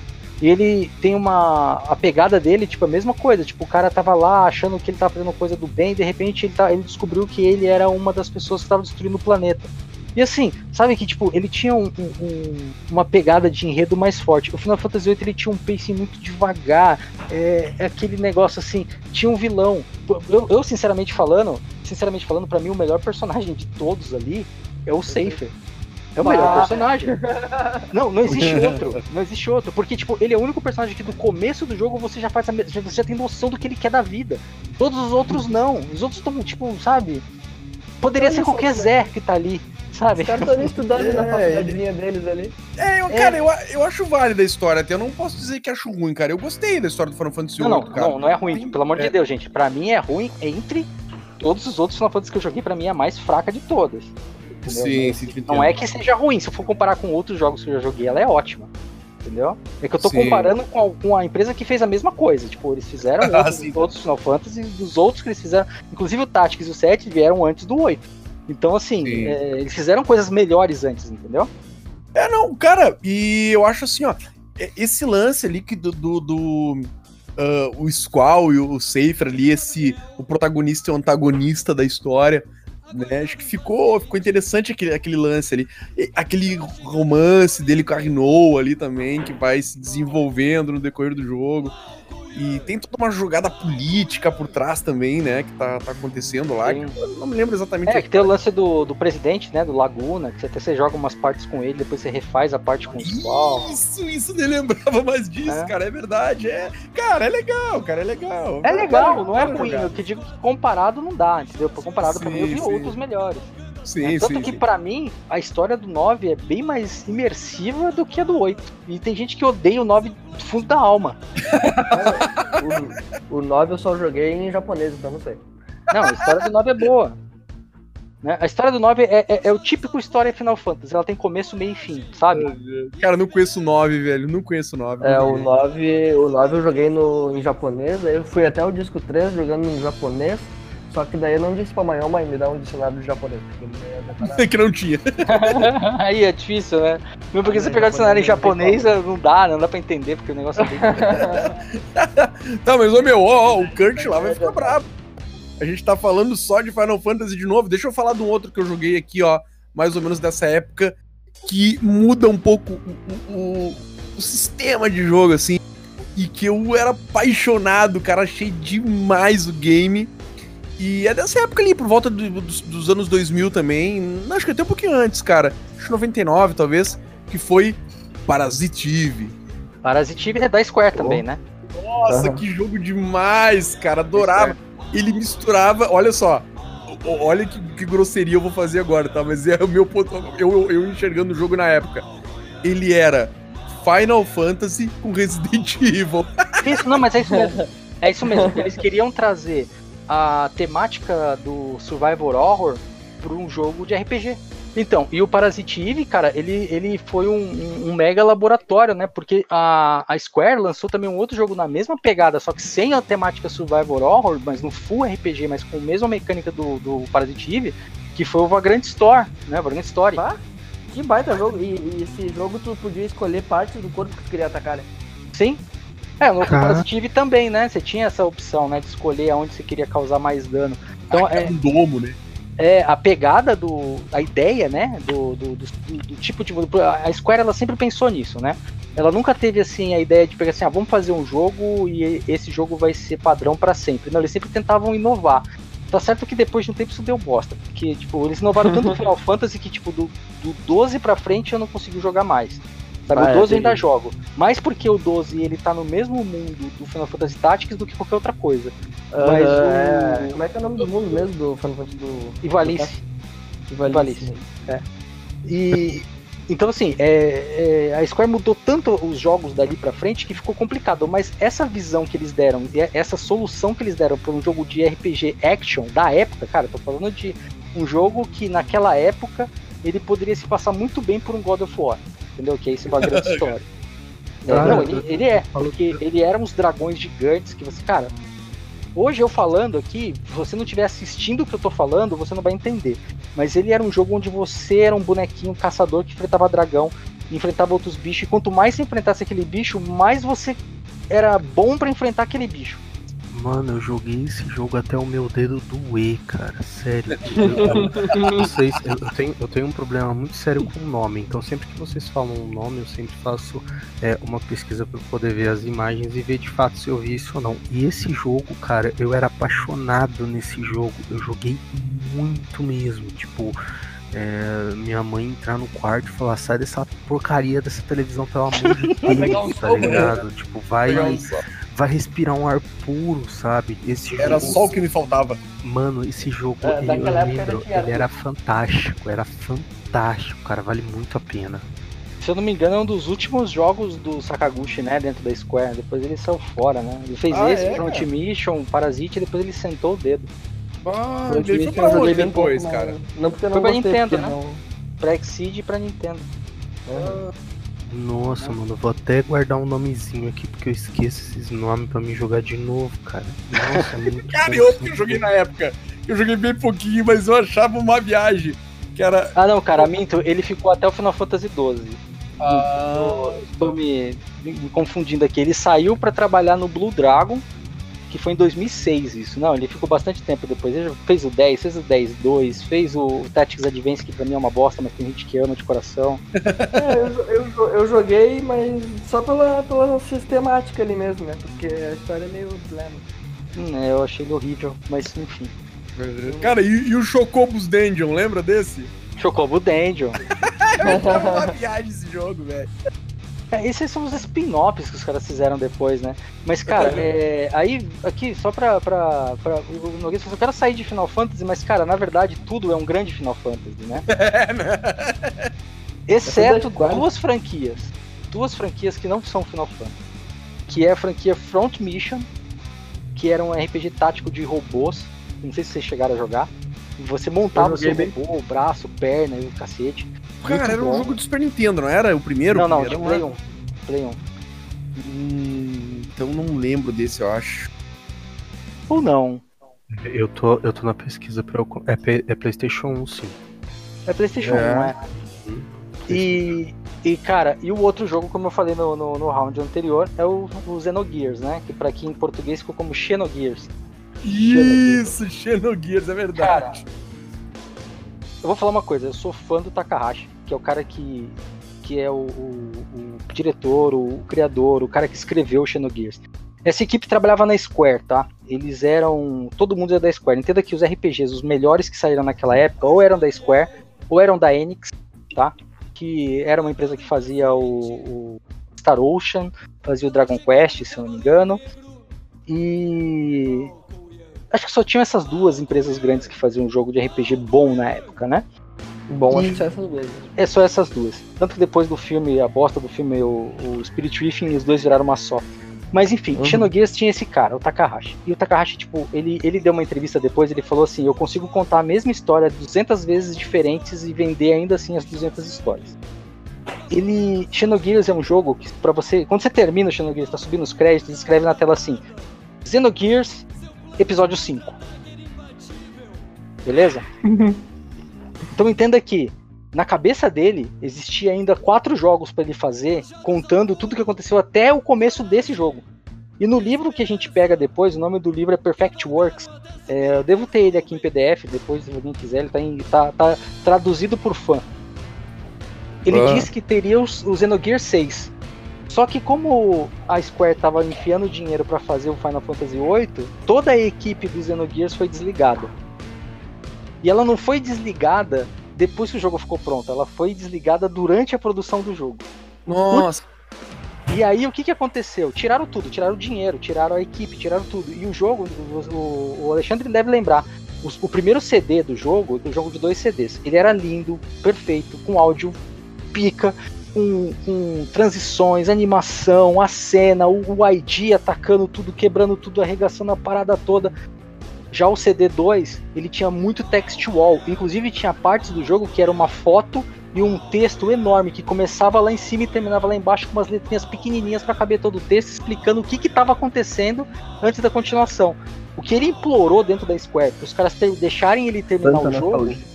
Foi mais ou menos assim: ah, termina aí e entrega. E aí, com a grana que sobrou, com a, com a galera que sobrou e o prazo que ele tinha para entregar, o que ele conseguiu fazer foi um segundo CD deprimente, onde você só lia o jogo, você não jogava, você lia o jogo. Nossa. Mas ainda assim, cara, é um puta de um jogo. É uma história muito fantástica. Que mexe com conceitos de religião, de um milhão de religiões diferentes. E ele traz tudo para um lugar só, numa sociedade de um planeta muito distante. Enfim, é muito bom, muito, muito, muito legal o, o, o trabalho que ele fez. Uma pena que a Square não deu valor. Só que ele acreditava tanto nessa parada que depois ele vendeu, ele se vendeu, né? Pra Namco e continuou essa história toda com outro nome chamado Xenosaga. Esse você deve ter jogado também ou não, Alexandre? Joguei o, o- Acho que tem um e o dois, não tem? São três, o um, o dois e o três. O 3 eu não joguei, então eu joguei um e o 2 no Play 2. É, então. E E esses. no Play 2 e Slim ainda. É, então. E esses Uhum. três. Esses três Xenosaga, eles também não terminaram. E, e, tipo, o cara ficou frustradaço, porque ele tinha. Ele montou uma empresa chamada Monolith Soft, eu acho, se não me engano, na época. E, e ele desenvolveu esses jogos pra Nintendo, né? Pra, pra, Namco. Só que durante o finalzinho da produção do terceiro jogo, a Namco vendeu a Monolith, né? Todo o esquema de Monolith lá pra Nintendo. Aí quando chegou na Nintendo, a Nintendo falou: Ah, cara, não tem interesse não, esse negócio é muito adulto, meu público aqui é mais criança e tal. Aí ele fez uns joguinhos meio bestinhas pro, pro GameCube lá e tal. Ah. Mas aí depois, Coitado. agora com o Wii, ele, ele voltou a fazer jogo nessa pegada e ele fez o Xenoblade, né? Xenoblade Chronicles, Xenoblade Chronicles X, não, Xenoblade X, né? E o Xenoblade Chronicles 2. São três jogos que saiu com a mesma pegada. Se- se- agora ele aprendeu, né? Ele faz meio, meio infantilzinho, assim, pra chamar a atenção da Nintendo. Que, ah, legal, é infantil. Só que com aquele mesmo enredo lá atrás, maquiado, transformado, não sei o que, com aquela pegada pesada e tal. Cara, se jogar Xenoblade Chronicles 1 e falar pra mim que aquilo ali é um jogo de criança, eu dou na sua cara.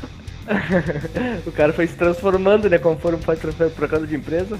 Agora ele acha que a Nintendo vai vender mais a Monolith, né? Então ele vai continuar fazendo os joguinhos lá. Mas olha, se você tem como jogar Xenogears, joga. É um jogaço. A história dele, se você entende inglês, então melhor ainda, joga, porque é um jogaço. O sistema de batalha dele foi inovador. Eu só vi um sistema de batalha tão bom quanto ele num jogo chamado Legend of Legaia. Bah, eu ia mencionar ele agora. É, que era, são os, os dois jogos que tinham um sistema de batalha onde você controlava o soco baixo, soco alto, forte, fraco, como se fosse um Street Fighter. Né? Uhum. E é isso, joga ele lá que é muito bom. É, é bem bacana. Quer completar alguma coisa sobre isso aí? Eu sei que você jogou Xenogears, ô Alexandre. Mas, Xenogears eu joguei muito e o sistema de batalha ele é, ele é semelhante até ao do Legend of Legaia mesmo. E tem a, ma- mais ou menos a mesma, a mesma pegada ali de a- acabar aprendendo artes novas ali.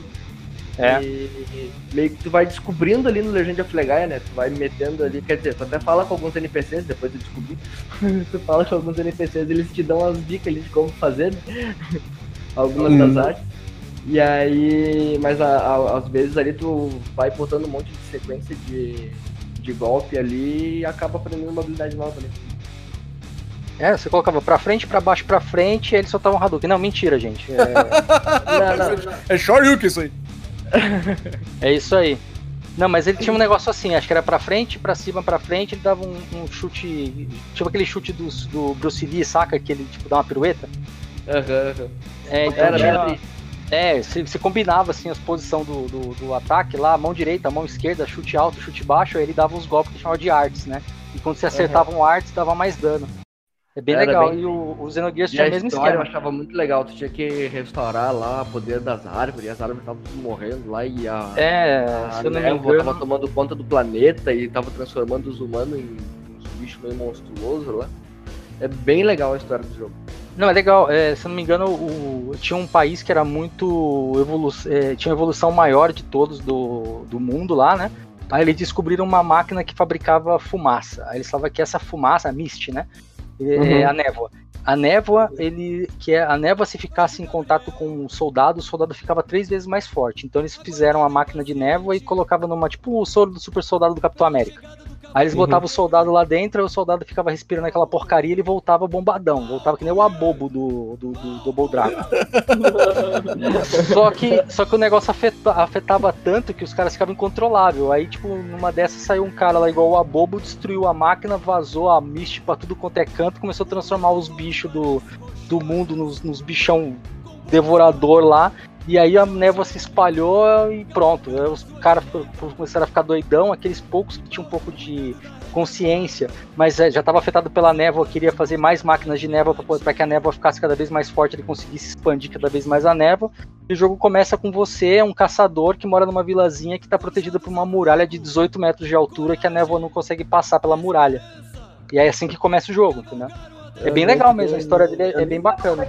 Pega os Razeru dos bonecos ali, mas é, é- é com aquela ferramentinha que tu pega ali que tu acaba absorvendo as artes e tu acaba meio, meio que sendo imune àquela névoa e não sei o quê. É, Mas porque é bem legal. era, era ah, os animais, né? Tipo, existiam três tipos de animal. Era o ceru, raceru e os, e os sinceru, um negócio assim. E Uhum. os cerus eram animais normais, tipo coelho, enfim, cavalo. Uhum. Aí tinha os raceru, que era aqueles bichão um pouco mais forte, tipo, sei lá, um tubarão, um negócio mais forte, né? Tipo, como se fosse um. um- na, na cadeia alimentar fosse maior que eles. E tinha Uhum. os sincerus, que eram aqueles que tinham consciência, eram animais com consciência. Esses com consciência perceberam o, o, o que a névoa fazia de mal e eles se, se esconderam, né? Eles se transformaram naquelas luvinhas, naquelas cápsulazinhas que ficavam pequenininhas lá.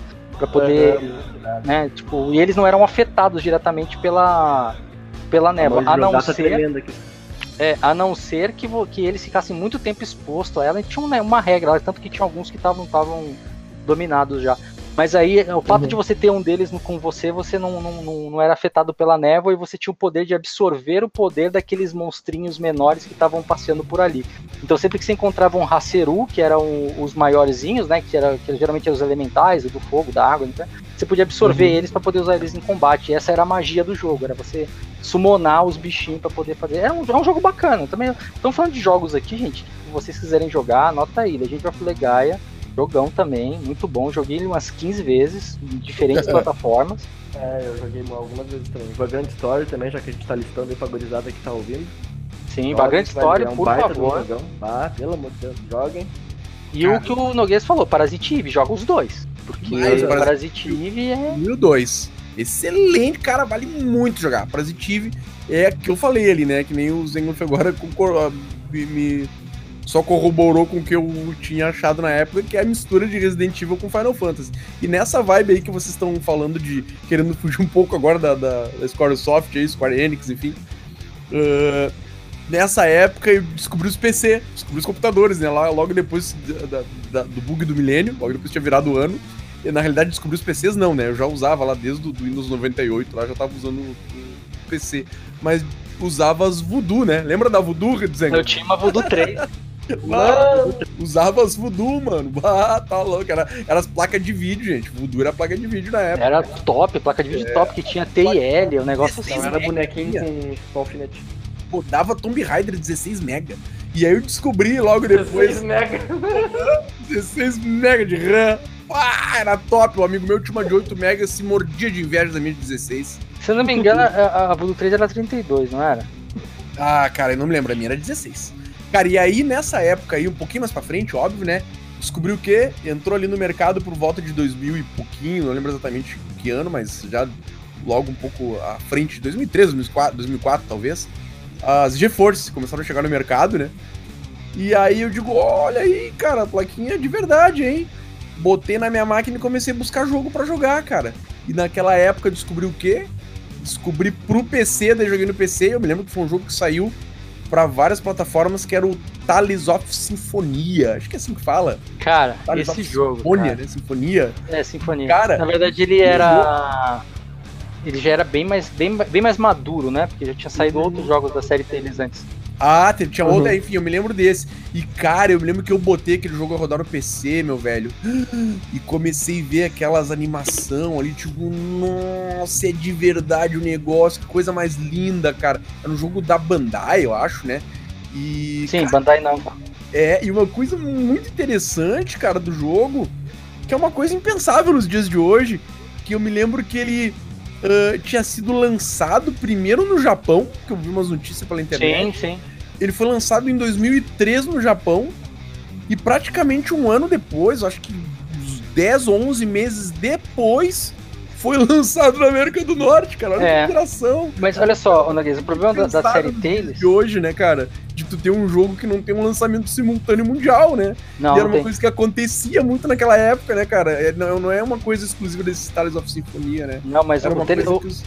Ó, a série Tales of ela tem, uma, ela tem um caso bem, bem peculiar, porque é o seguinte, Tales of é uma, na verdade, o, a, a empresa que cuida do Tales of se chama, acho que Tales Studio. É um negócio bem separado só pra Tales mesmo. né?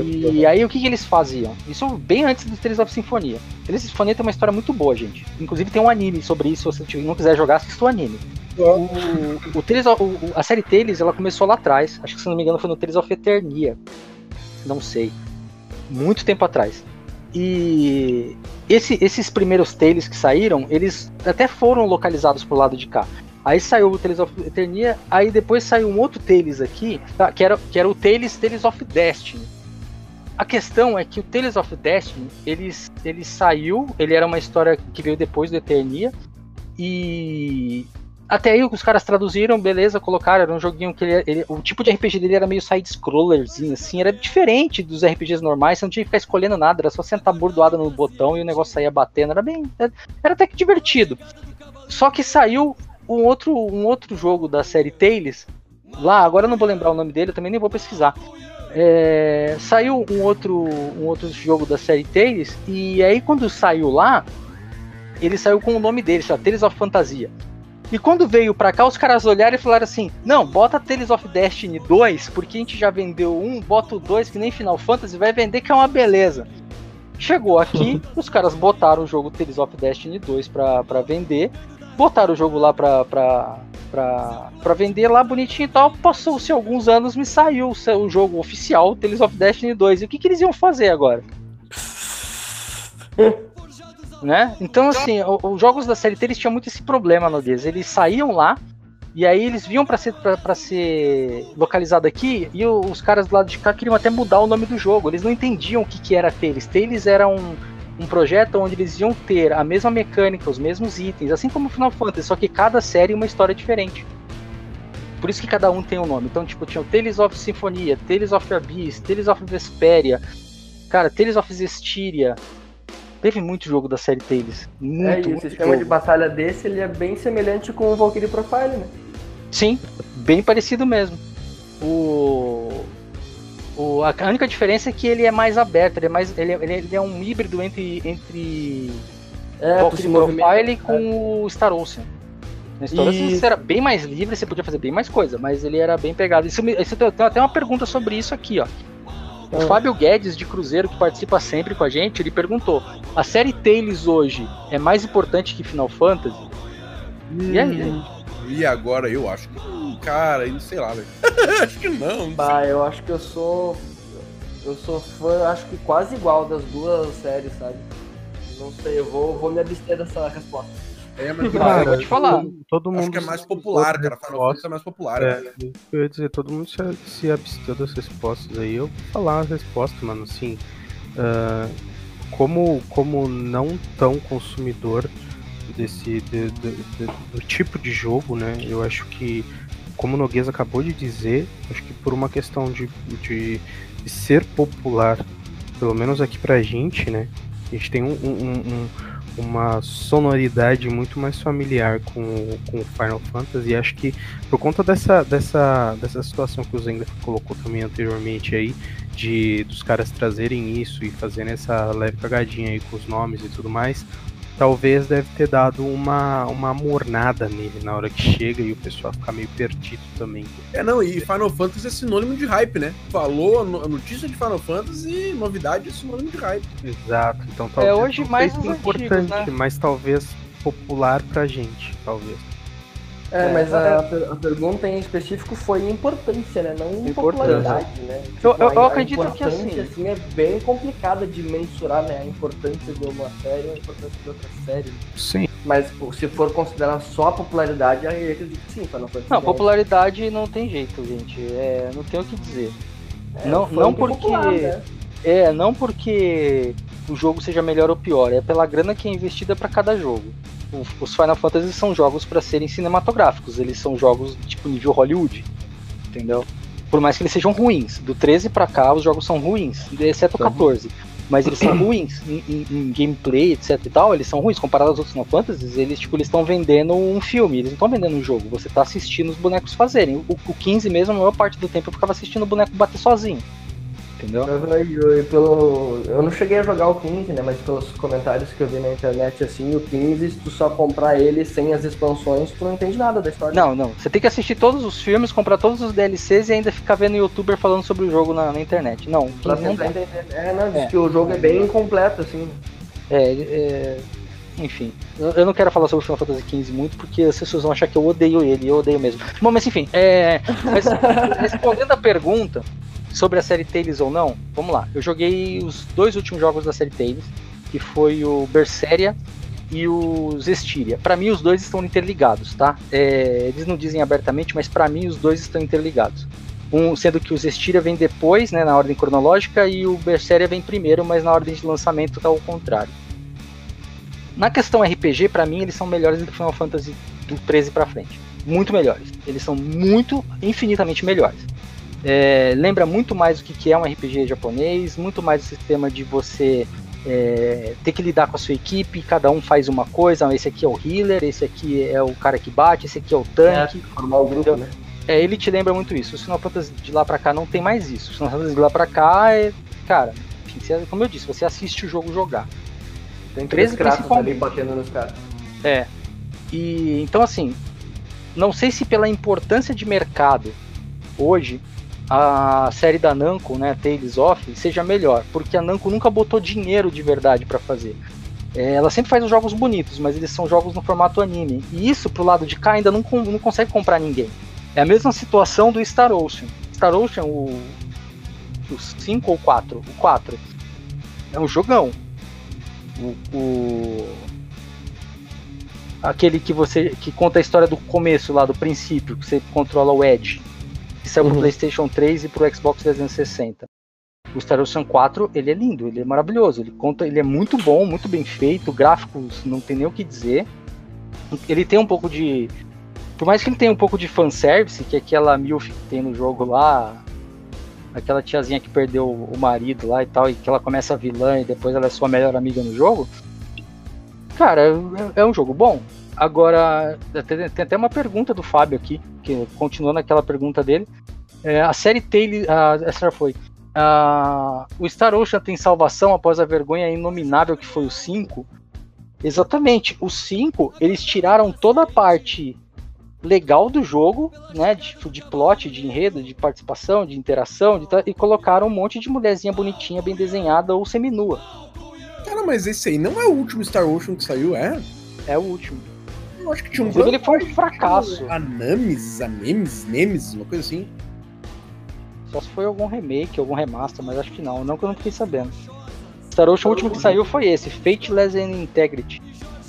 Horrível. De que ano que é esse aí? Ah, 2015, acho.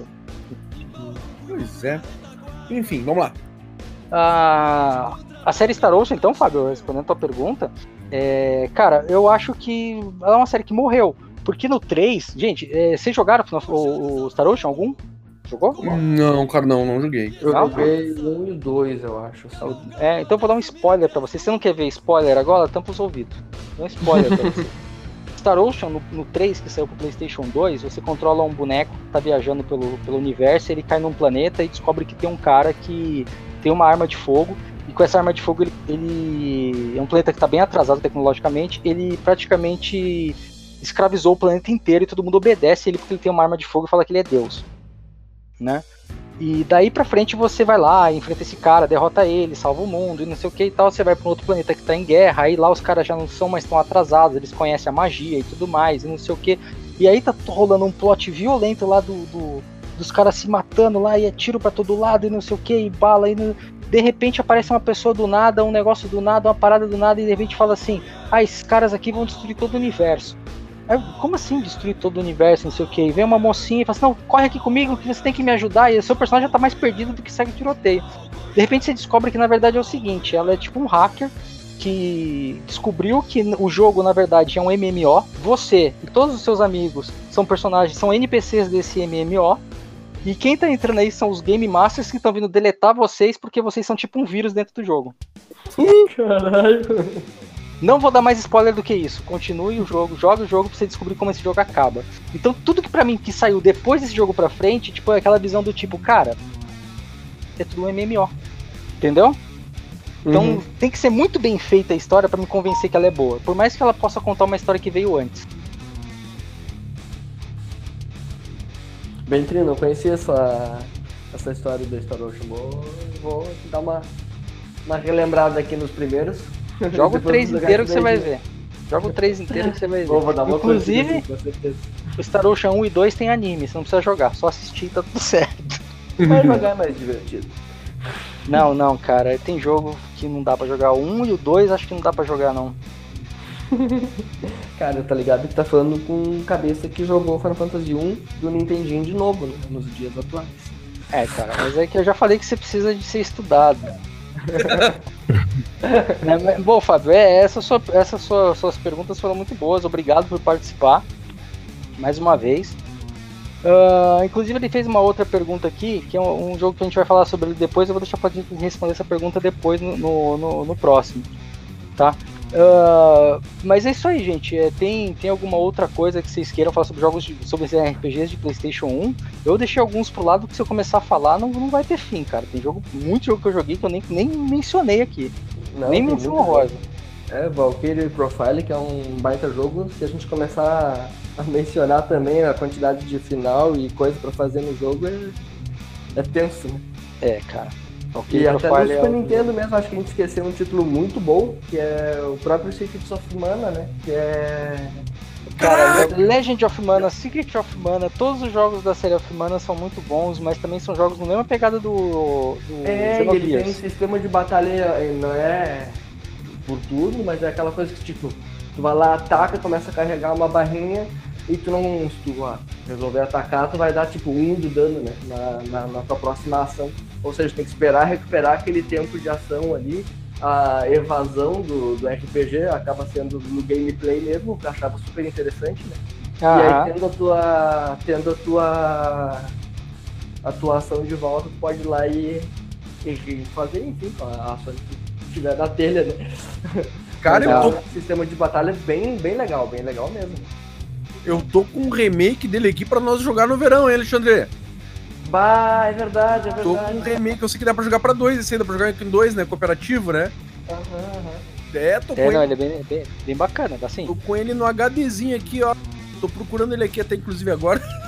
Olha, gente, eu vou, eu vou fechar esse, eu vou fechar esse round, senão a gente não vai pra lugar nenhum. Mas assim, antes de fechar o round, eu vou falar pra vocês, olha só, alguns jogos de RPG que eu joguei naquela época que de repente vocês têm interesse em jogar, tá? Arc the Led. Fez só pra dar os títulos aí pro pessoal É, conhecer. Arc também. the Led, 1, 2, 3, 4. 4 são muito bons. Lufia, um jogo que tem dois no Super Nintendo, joga se você puder jogar, muito bom. Lunar, The Silver Star Story, joga também, muito bom. Ah, Vagrant Story, que a gente falou lá atrás, joga. Os jogos da, da, da- ó, Final Fantasy Tactics, que você puder jogar o, o do PSP, que tem umas animaçõezinhas, joga o do PSP, que essas animações ajudam a entender um pouco o jogo. Inclusive no Final Fantasy XIV, a continua- tem a continuação do final do jogo, porque o final ele fica meio em aberto para você tomar sua própria conclusão. E aí no Final Fantasy XIV eles deram um final pro jogo que eu achei demais, muito bom, que casou muito, muito bem com o que eu joguei. Então assim, é, o jogo é muito bom, o final é muito bom, ele é tudo muito bom. Eu não quero ficar, não quero ficar me estendendo aqui sobre esses jogos aí. Mas daí tem jogos mais actions daquela época. Tem o Alundra, que foi muito bom. Ah, teve o, o- o- Shield of Mana, que eu, joguei também por bastante tempo. E um jogo que eu não vou. ó, do- dois jogos, na verdade. Um é o da série Grandia, que é muito bom. É, são quatro jogos, ou três, três é, quatro jogos, Grandia 1, 2, 3 e Grandia Extreme, são jogos muito bons. E um terceiro, e um outro jogo, que assim, é o jogo que, um dos jogos que eu mais gostei de jogar, um jogo que me ajudou muito quando eu tava com, eh, quando eu tava passando por, um- por uma situação ruim. Eu sempre falo que os jogos, às vezes, eles ajudam a gente a, a se livrar de algumas questões psicológicas nossas, e esse jogo me ajudou muito, que foi o Legend of Dragoon. Que é um jogo que as pessoas falavam que era o jogo dos Power Rangers, Bah, porque você que podia se jogo. transformar no colocar uma armadura de dragão, assim. É, cara, é um jogão ah, também. Que jogaço, que jogaço. aham. Não, um jogaço, jogaço, um jogo que na- a- a- o enredo dele me ajudou muito, assim, é a, a passagem das coisas que estavam acontecendo ali me ajudou, eu tava passando por uma situação ruim e ele me ajudou bastante. E a- Uhum. fora o fato de que ele é um puta jogo também, é, é um jogo bem legal. E além disso, cara, a infinidade de jogo aqui, isso aqui vai longe. A gente tem Breath of Fire, que teve três jogos. Ah, eu, eu Uhum. ia mencionar nele, a gente esqueceu dele na, na, na primeira sessão também, antes do, do Super Nintendo, né? Sim, que é um jogo da Capcom, até um RPG da Capcom, né? Esqueceu Breath of Fire, tá louco. É, cara, tem, tem o Suicoden, quatro Suicoden. do... O 4 do Play 1 acho que foi o que eu mais gostei. 4, é, eu joguei o 3. O 3 também tinha no Play 1, mas ele era do Super Nintendo. Mas o 3 eu achei muito gostosinho de jogar. É, Uhum. Wild Arms, cara, o Wild Arms é um jogo que o final, não lembro do 2 ou do 3, acho que era do 2, se eu não me engano. Na última, o último boss do jogo, ele era enorme. Imagina que, tipo, você é um bonequinho pequenininho na tela e o bicho, tipo, Wild Arms é um jogo com, é, com a temática Velho Oeste, tá? Então todos os inimigos, eles são, tipo, robôs movidos a fumaça, né? A, a, a fumaça, a maioria é fumaça. E aí o bicho era enorme, ele é gigante, enorme. Aí você chega assim pra enfrentar ele, um dos bonecos vira pra você e fala assim, mas é impossível, olha o tamanho disso, a gente não vai derrotar. Aí de repente um cara, um dos personagens vira e fala assim. Não, mano, isso aqui é um videogame, a gente pode tudo. Cara, tipo, é, foi uma das primeiras vezes que eu vi uma quebra de quarta parede num videogame, sabe? Tipo, foi muito bom, velho. É, cara, ó, cara, então tem Saga Frontier, Vandal Hearts, é, Brave Fencer. Musashiden, Suicoden, ah, cara, Trids of Fate, Trids of Fate é um jogo também bem bacana. É, e aí já acabou a vida do ouvinte, né? É, E aí, cara, olha, Jogou tudo isso aí e morreu, cara já tá com 80 anos. tem, tem muita coisa, velho, tem muita Não, coisa. Jogos da série eu Persona, Aí tô aqui ainda.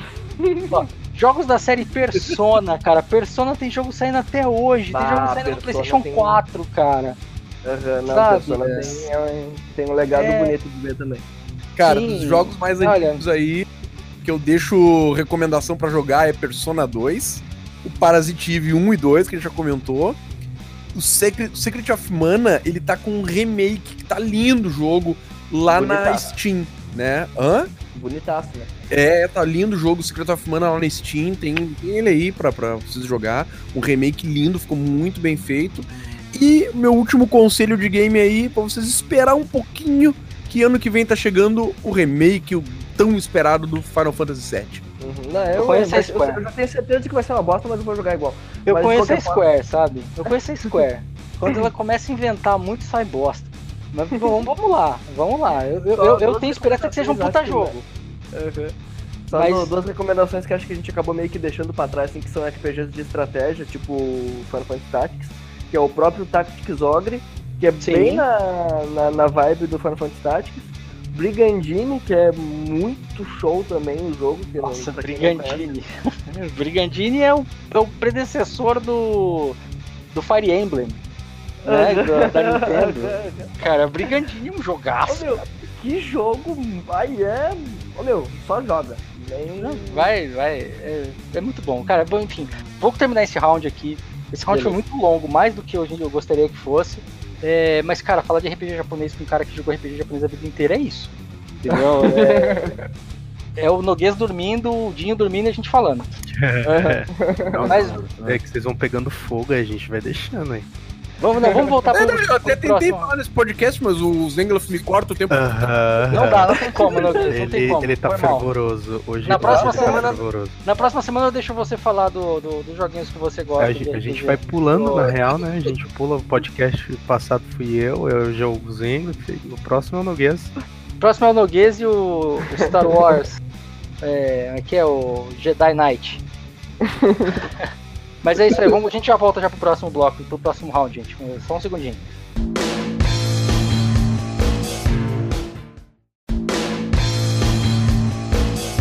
Round three. É, respiramos um pouquinho, voltamos para o nosso último round. É isso aí, galera. Agora eu fico, fico um pouco mais, mais tranquilo, mais suave, não tem mais tanto RPG pra gente falar. Mas, gente, é, vou começar aqui então, agora só fazendo mais uma pergunta do Fábio, né? Que eu falei que ele tinha mais uma pergunta, eu queria fazer a pergunta dele. A pergunta é: Dragon Dogma Online vai sair pro ocidente? Aí eu pergunto pra vocês, vocês jogaram o primeiro, o Dragon Dogma, sem ser um online? Cara, Dragon Dog, pra, respondendo a pergunta do colega aí, do, do nosso amigo, como é que é o nome dele mesmo? Fábio. Fábio Respondendo Guedes. a pergunta do Fábio, Fábio, tu não espera que venha pro Ocidente, porque eles já anunciaram que vão até encerrar os serviços no Oriente, em dezembro agora. Se vai terminar lá, é óbvio que não vem pro Ocidente. O jogo vai fechar, mano. Dragon Dogma Online já era, acabou. Em dezembro, encerram as atividades lá no Japão. Cara, e convenhamos, Dragon Dogma não é um jogo pra qualquer um. Não dá.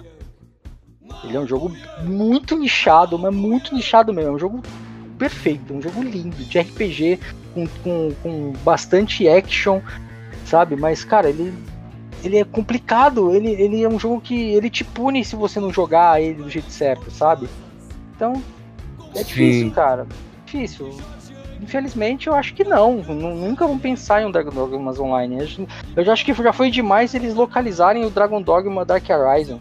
Dark, Dark Horizon. Isso mesmo. Eu acho que, cara, esquece. Próximo jogo.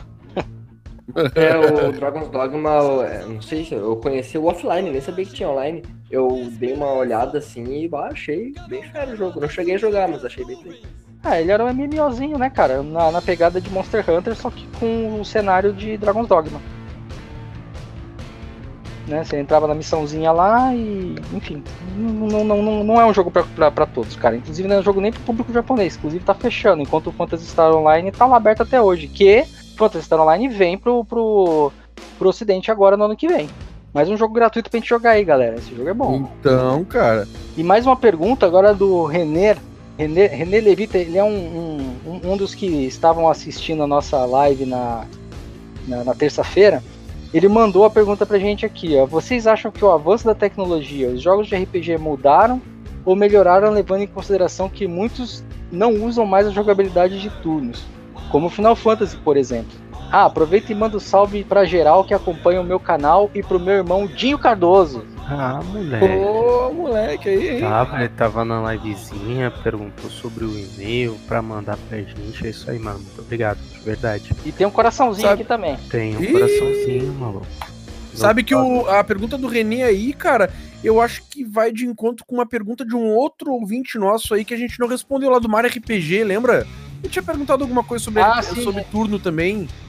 É, vamos não- aproveitar e colocar junto, né? Isso, vamos ver lá a pergunta. Qual era a pergunta dele? A pergunta é: adorava as batalhas em turnos, como foram os primeiros Final Fantasy, mas notei que esse sistema foi caindo em desuso com o tempo. Por quê? Ó, então, né? Tá, Tá. As duas perguntas se, se completam aí pra. né? Vamos lá, gente. É, primeiro que o RPG de turno nunca foi uma ideia a ser é, criada para ser um modelo de jogo. Ele foi uma ideia para resolver um problema de capacidade dos aparelhos.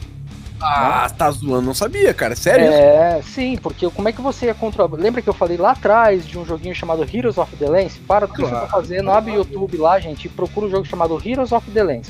Imagina que Heroes of the Lens é a primeira tentativa universal de ter um RPG dentro de um videogame, tá? Era um jogo onde você tinha, sei lá, um videogame com dois botões, que é o caso do Nintendinho, por exemplo, né? Então, Sim. um botão trocava o boneco e o outro cara passava a espada. Como é que você vai controlar um time de cinco pessoas?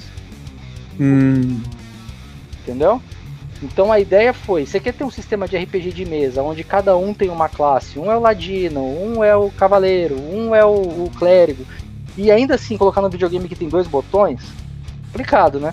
Então é, a ideia de fazer o jogo por turno foi justamente para você poder ter o controle sobre mais personagens dentro do jogo. A partir do momento que essa necessidade técnica já não é mais tão necessária, eles tendem a evoluir e tirar isso. Tanto que os primeiros jogos que vieram é, de RPG, que são a gente vai falar na próxima semana, que vieram com essa ideia de não fazer sistema de turno e fazer sistema action, eles tomaram o mercado. Eles simplesmente tomaram todo o mercado do RPG japonês. Teve, tem empresas que nasceram com isso e existem até hoje só fazendo esse tipo de jogo. Sim. Eles não precisaram mudar nada desde o primeiro jogo pra cá. Claro que eles mudam uma mecânica ou outra, um gráfico ou outro, mas a ideia, o princípio de como é o Action RPG continua sendo o mesmo, né? Então não é que os RPGs de turno acabaram, é que hoje é muito mais difícil de você convencer uma pessoa que tá com um videogame na mão, com 12 botões, que ele precisa de um joguinho onde ele tem que esperar a vez de um e a vez do outro pra fazer, entendeu? Até os jogos de tática hoje, que, é, que são os o- o- aqueles, joguinhos que começaram com a ideia de, do jogo do tipo do Final Fantasy e do, do Front Mission, é, hoje em dia os jogos já não pensam mais assim, eles já são, eles tentam ser táticos e tentam ser action ao mesmo tempo. Você chegou a jogar é, esse jogo já, Noguês? É um jogo que você enfrenta uns, uns extraterrestres, uns alienígenas, que é, é um jogo tático. Como é o nome? O o nome do jogo é XCOM. Inclusive tem dois, XCOM e XCOM 2. Você chegou a jogar ele? Cara, eu conheço o jogo, conheço dois, tá? O primeiro não. Ahn, eu, eu quando. Eu não, como eu não cheguei a jogar, mas eu conheço, eu vi gameplay do jogo. ahn, me pareceu bem interessante, cara. Eu- ele me lembrou um pouco, sabe o que? Metal Gear. Sabe, lembra o Metal Gear, o primeirão aquele? É. É. Isso, só que a diferença é que esse é bem tático, né? Você controla Isso, os personagens isso. por turno. Exatamente, ele é uma parada por turno, né? Pelo que eu vi. Aham, ele, é. ele não tem aquela ação do Metal Gear lá, do, do- do, né? Mas ele me lembrou um Não. pouco do Metal Gear, mas, assim, ó, na minha mente, é um Metal Gear com um sistema de, de ataque por turno. Isso. E, e até ele, ele é mais fluido, ele é menos taticão parado, tipo, eh, sua vez, vez do inimigo, sua vez, vez do inimigo. Não, é assim, você faz a, a disposição do seu, da- das coisas que você vai fazer, você tem um, um número de movimentos que você pode dar. Aí você pegou esses movimentos que você pode dar, o jogo vai fazer, depois o inimigo vai fazer todos os movimentos dele. Então não é um jogo muito o- a- é, de barra de ação, sabe? Tipo, sua vez, minha vez, sua vez, minha vez. Não, entendeu? Aham. Você vai dar. A sua ação pode terminar a partida inteira ali naquela, naquela rodada mesmo. Então é, é, é bem diferente, né, a pegada. Então até mesmo esses jogos, eles meio que saíram desse negócio de ser turno, turno, turno, porque a capacidade deles é maior. Se você comparar o XCOM com um jogo antigaço lá atrás chamado Syndicate, ó, Syndicate acho que vocês já jogaram. Sim. O, o Syndicate ele era turnão mesmo, e os seus quatro bonecos andavam junto, sabe? Então, tipo, tinha muito o que fazer, os quatro juntos sempre.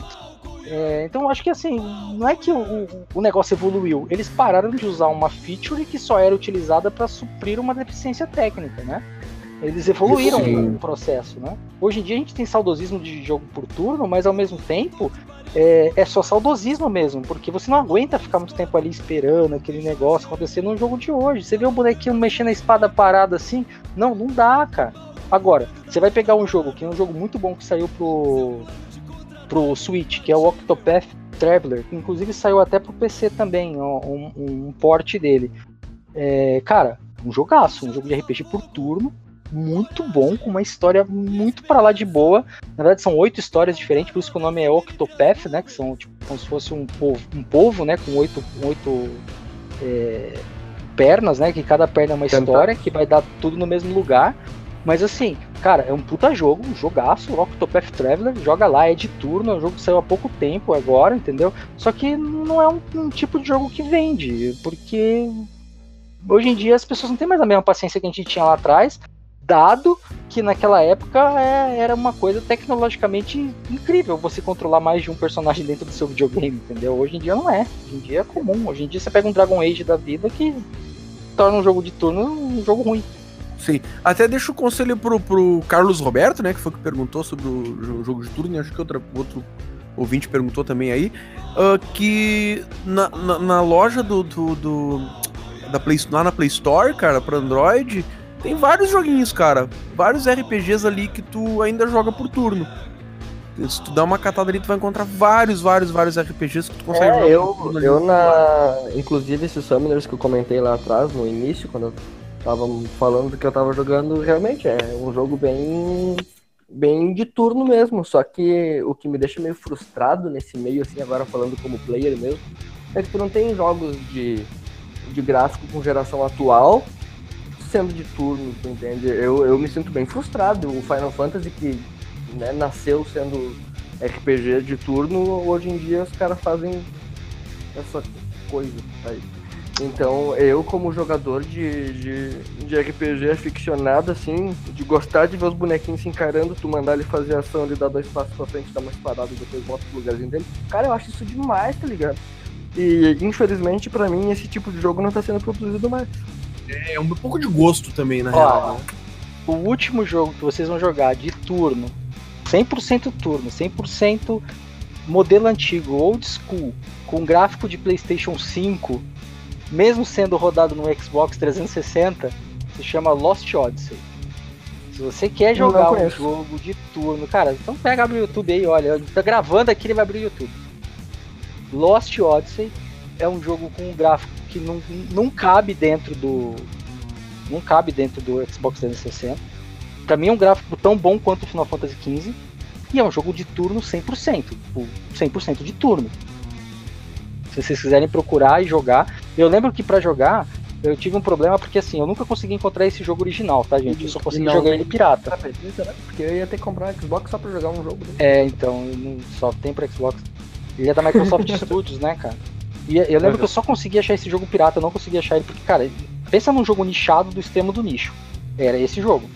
E eu não consegui Uhum. achar ele de jeito nenhum, então eu tive que jogar ele pirata. E aí eu tive que pegar um, um Xbox lá desbloqueado pra poder jogar. Como é que era Cara, o nome do jogo? Lost Odyssey. E esse jogo, cara, é, ele, era tão, ele era tão complexo, tão complexo, que eu tinha, acho que. O jogo tinha quatro, quatro DVDs, se não me engano. Ó, imagina, é Xbox 360 com quatro DVDs pro jogo funcionar. Isso me lembra PlayStation 1 com quatro CDs pra jogar o jogo. Ainda assim, eu devia. Acho que eu devia ter umas cinco cópias do jogo. Ou seja, eu devia ter uns 20 DVDs, porque tinha DVD que ia até tal parte, DVD que continuava de parte tal, DVD que ia até tal parte travava, DVD que ia até a parte não sei o que, DVD que não funcionava CG, mas funcionava o jogo, DVD que funcionava o jogo, mas não funcionava CG. Cara, assim, foi sofrido terminar o jogo, eu terminei, joguei até o final. Se eu tivesse como achar. isso- Hoje não dá, mas hoje eu não tenho mais interesse porque eu joguei ele todo. Mas naquela época lá, se eu pudesse comprar ele original e achasse ele, cara, eu faria questão, porque o que me deu de trabalho pra jogar com piratinha foi, foi difícil, foi complicadíssimo. É, mas era um jogo que vale a pena. Chegou a ver aí, Alexandre? Aham, tô dando uma olhada aqui. É um jogo muito lindo, com uma história muito boa. Nossa, é, é bacaninha, cara, bacaninha mesmo. Né? É, o O. gráfico tá bonitão mesmo. Ah, pra um 360 isso é um puta gráfico. Inclusive teve um outro jogo que eu joguei no 360 que foi um dos últimos jogos que eu joguei no 360 chamado Magna Carta, ou Magna Carta 2. Também foi um puta jogo. Ah, depois o cara que fez o Magna Carta 2 saiu, foi pra NCSoft e fez aquele. É, Blood and Sand, Blood and Sand é o nome do jogo? O Magna Carta é um baita um jogo também, bah, eu gostei Sim. muito. Magna Carta é demais. Ah, mas, bom, vamos mais uma pergunta aqui do Fábio. Ele tá perguntando por que os RPGs, os, os RPGs japoneses não, não evoluíram em qualidade como os, os do, do lado ocidental? Com raras exceções. Cara, eu discordo. É, não sei quantos de vocês, mas eu acho que a qualidade do- dos RPGs ele cresceu sim. O problema é que muitas empresas que já faziam RPG japonês e eram conhecidas começaram a cagar e andar, mas tem muito RPG bom saindo. O Octopath Traveler é um, é um exemplo disso, né? Azuri Saga também é um exemplo disso. São jogos de RPG no estilão japonês que estão aí fazendo sucesso. Vocês, o que, que vocês acham? Então, eu, eu acho que as empresas maiores, assim, que faziam os jogos mais famosos, elas meio que. Não sei se por tentar se manter no mercado, elas tentaram popularizar um pouco mais para aumentar o lucro. Então, eu não entendo realmente muito o motivo disso, né? Então. Mas é, é estranho mesmo, de fato, tu não vê mais uh, jogos especificamente RPG sendo lançados assim, tipo, em grande quantidade. Tipo, tá, realmente tem jogos sendo lançados, mas não é com aquela, com aquela potência toda de, de, de, de gráfico, né?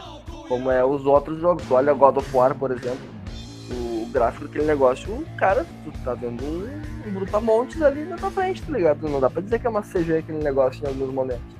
O cenário do, do jogo é maravilhoso também. E tu não vê esse tipo de elemento vindo pros RPGs, entende? Os RPGs eles meio que ficaram estagnados. Até certo ponto eu concordo com a colocação do, da pergunta aí. É que, é que, cara, quando você fala qualidade, tipo, pra mim gráfico tá no oitavo parâmetro.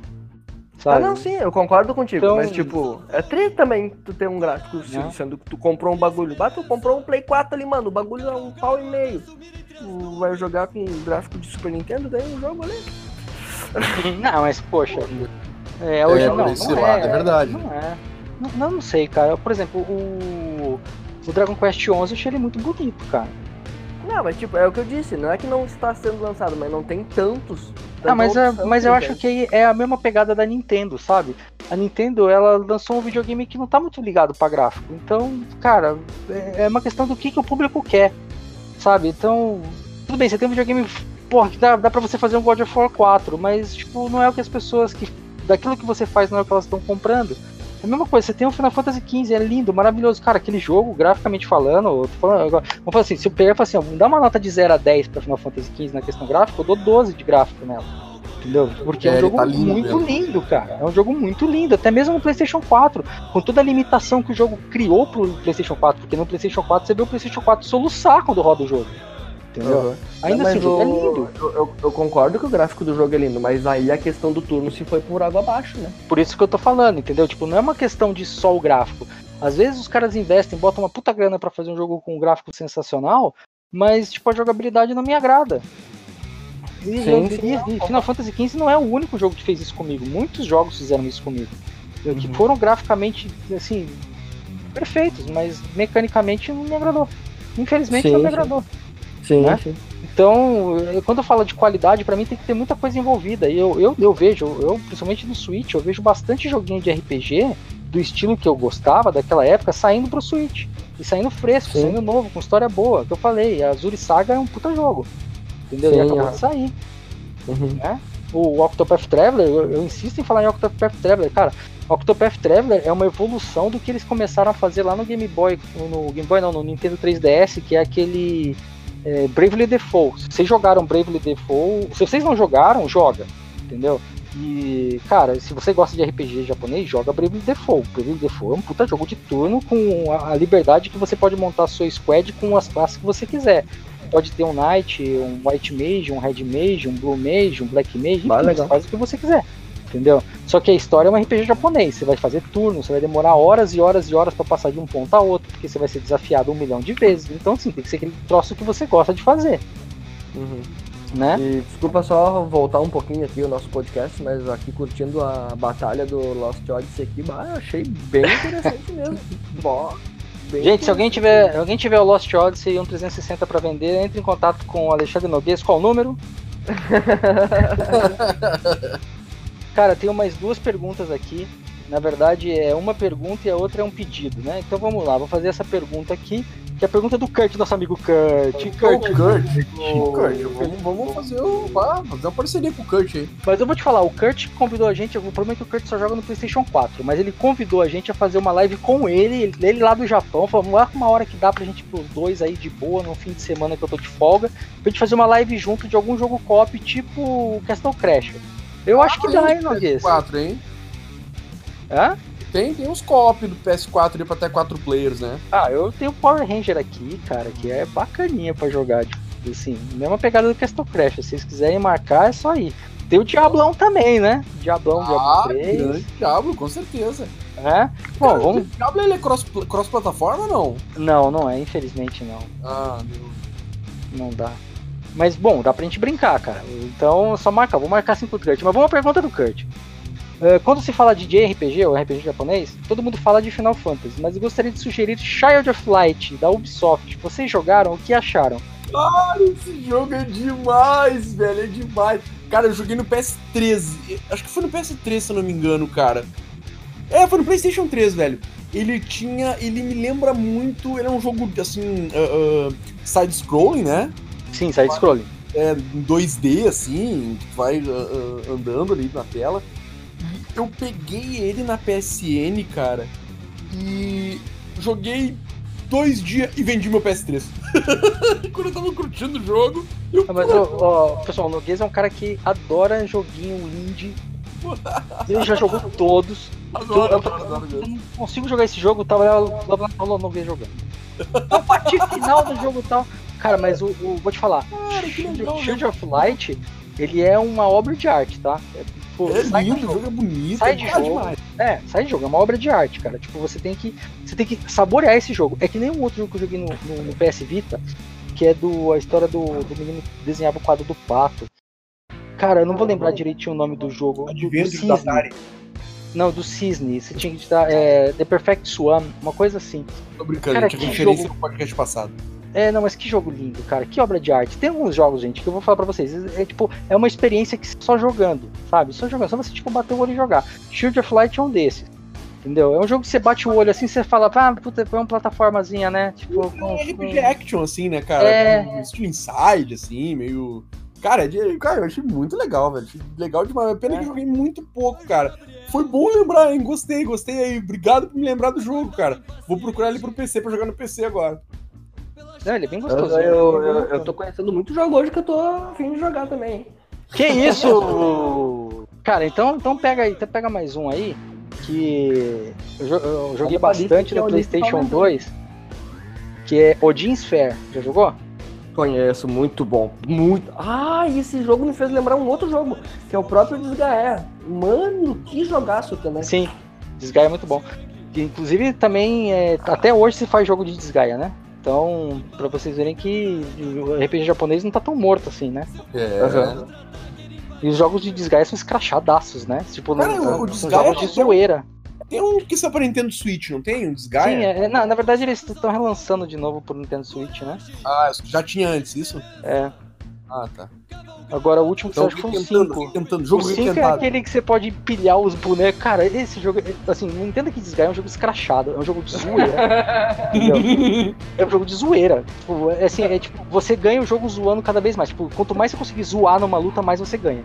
E, cara, tem uma parada que você empilha os bonecos, você empilha 200 bonecos um em cima do outro, assim, tipo, aí manda eles atacar, eles caem em cima do cara, assim, bum! é muito bom, velho.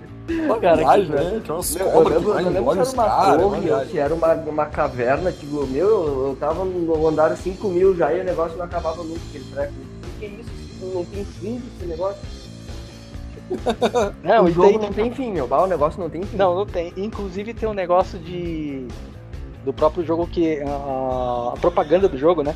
Os caras falam assim: se você for criativo, você pode dar um combo infinito. Pena que você não vai estar vivo pra ver se ele é infinito ou não. Tipo, Nossa. Mas, deixar ô, o boneco batendo e não vai acabar o jogo nunca, né, cara? Cara, esse Sky é muito bom, velho. Cara, eu, que jogava, bate jogava. É demais. Eu queria ver se alguém tem um despertador aí pra nós botar lá pro Serdinho, Serdinho malandro lá que. Serdinho tá dormiu. hoje. Serdinho Jamais, mano. pô. Dormiu. falando aqui, mano. Mas, gente, ó, É, vamos é lá. A o gente, momento, é o momento de vocês. Ah, a gente falou muito de RPG japonês, agora tem uma, uma última pergunta, gente. Nicolas José de Cidreira, Rio Grande do Sul, que ele falou: tô afim de jogar um RPG de PlayStation 4, qual vocês recomendam? Hum, Cara, eu tenho um pra recomendar pra ele, cara. Que, só que ele vai ter que aguardar um pouquinho, que a gente falou muito bem desse aqui no, no, no podcast hoje. e ele vai sair ano que vem, tá? Que se chama Tales of Arise. Um novo Tales of que vai sair pra PS4, Xbox 360, uh, Xbox One, se eu não me engano sai pra PC também. E, cara, se tá afim de um RPG lançamento aí de alta qualidade, parece que esse Tales of Arise vai ser esse RPG que tu quer. Se tu quer jogar alguma coisa já mais clássica, ouve o podcast do início que a gente falou. Algum que você queira indicar, Dinho? Cara, eu, eu joguei muito o The Witcher, né? Eu acredito que The Witcher entra nessa Ah, não, mas ele quer assim. japonês, ele quer Ah, japonês. Japonês, cara, não, não joguei japonês não, cara. Japonês, ele falou japonês, mano. Japonês eu não Japonês, joguei mano. não, mano. Ah, Poxa. deixa o meu The Witcher, vai, só pra... Falei tão Não, pouco hoje, partida. me deixa falar do... Esquece o Dinho, esquece o Dinho. Ó, eu vou te dar duas dicas, cara. Dois jogos pra você jogar. Um jogo a gente já falou sobre ele aqui no podcast, não lembro qual podcast foi, mas eu já falei sobre ele. Que é o jogo, o do PlayStation 4 se chama Mega Dimension Neptunia V2. Nossa, é bom esse jogo, velho. É demais, eu joguei. Eu joguei um que não foi sair, mas eu joguei no PS3. Não, mas cara. é que assim, os Neptunias, eles não têm ligação, tá? Se você jogar o 1, 2, o 3, o 15, o 10, o 20, eles não, têm- não têm ligação, são jogos diferentes com os mesmos personagens. Sim. tá? Eles, não têm- eles não continuam de um pro outro. Por mais que ele seja é, V2, né? Que seria a- o segundo jogo da série Victory, não, não tem nada a ver com o primeiro. Então, joga. É Mega Dimension Neptunia V2. Muito bom. Cara, é um jogo que fala sobre o game industry, como eu já falei lá atrás.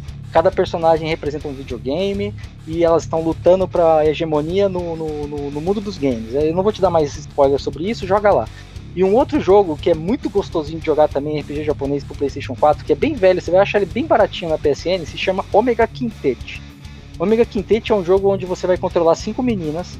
Essas cinco meninas, elas são tipo Sailor Moon, só que não é Sailor Moon do mesma pegada de Sailor Moon, elas são músicas.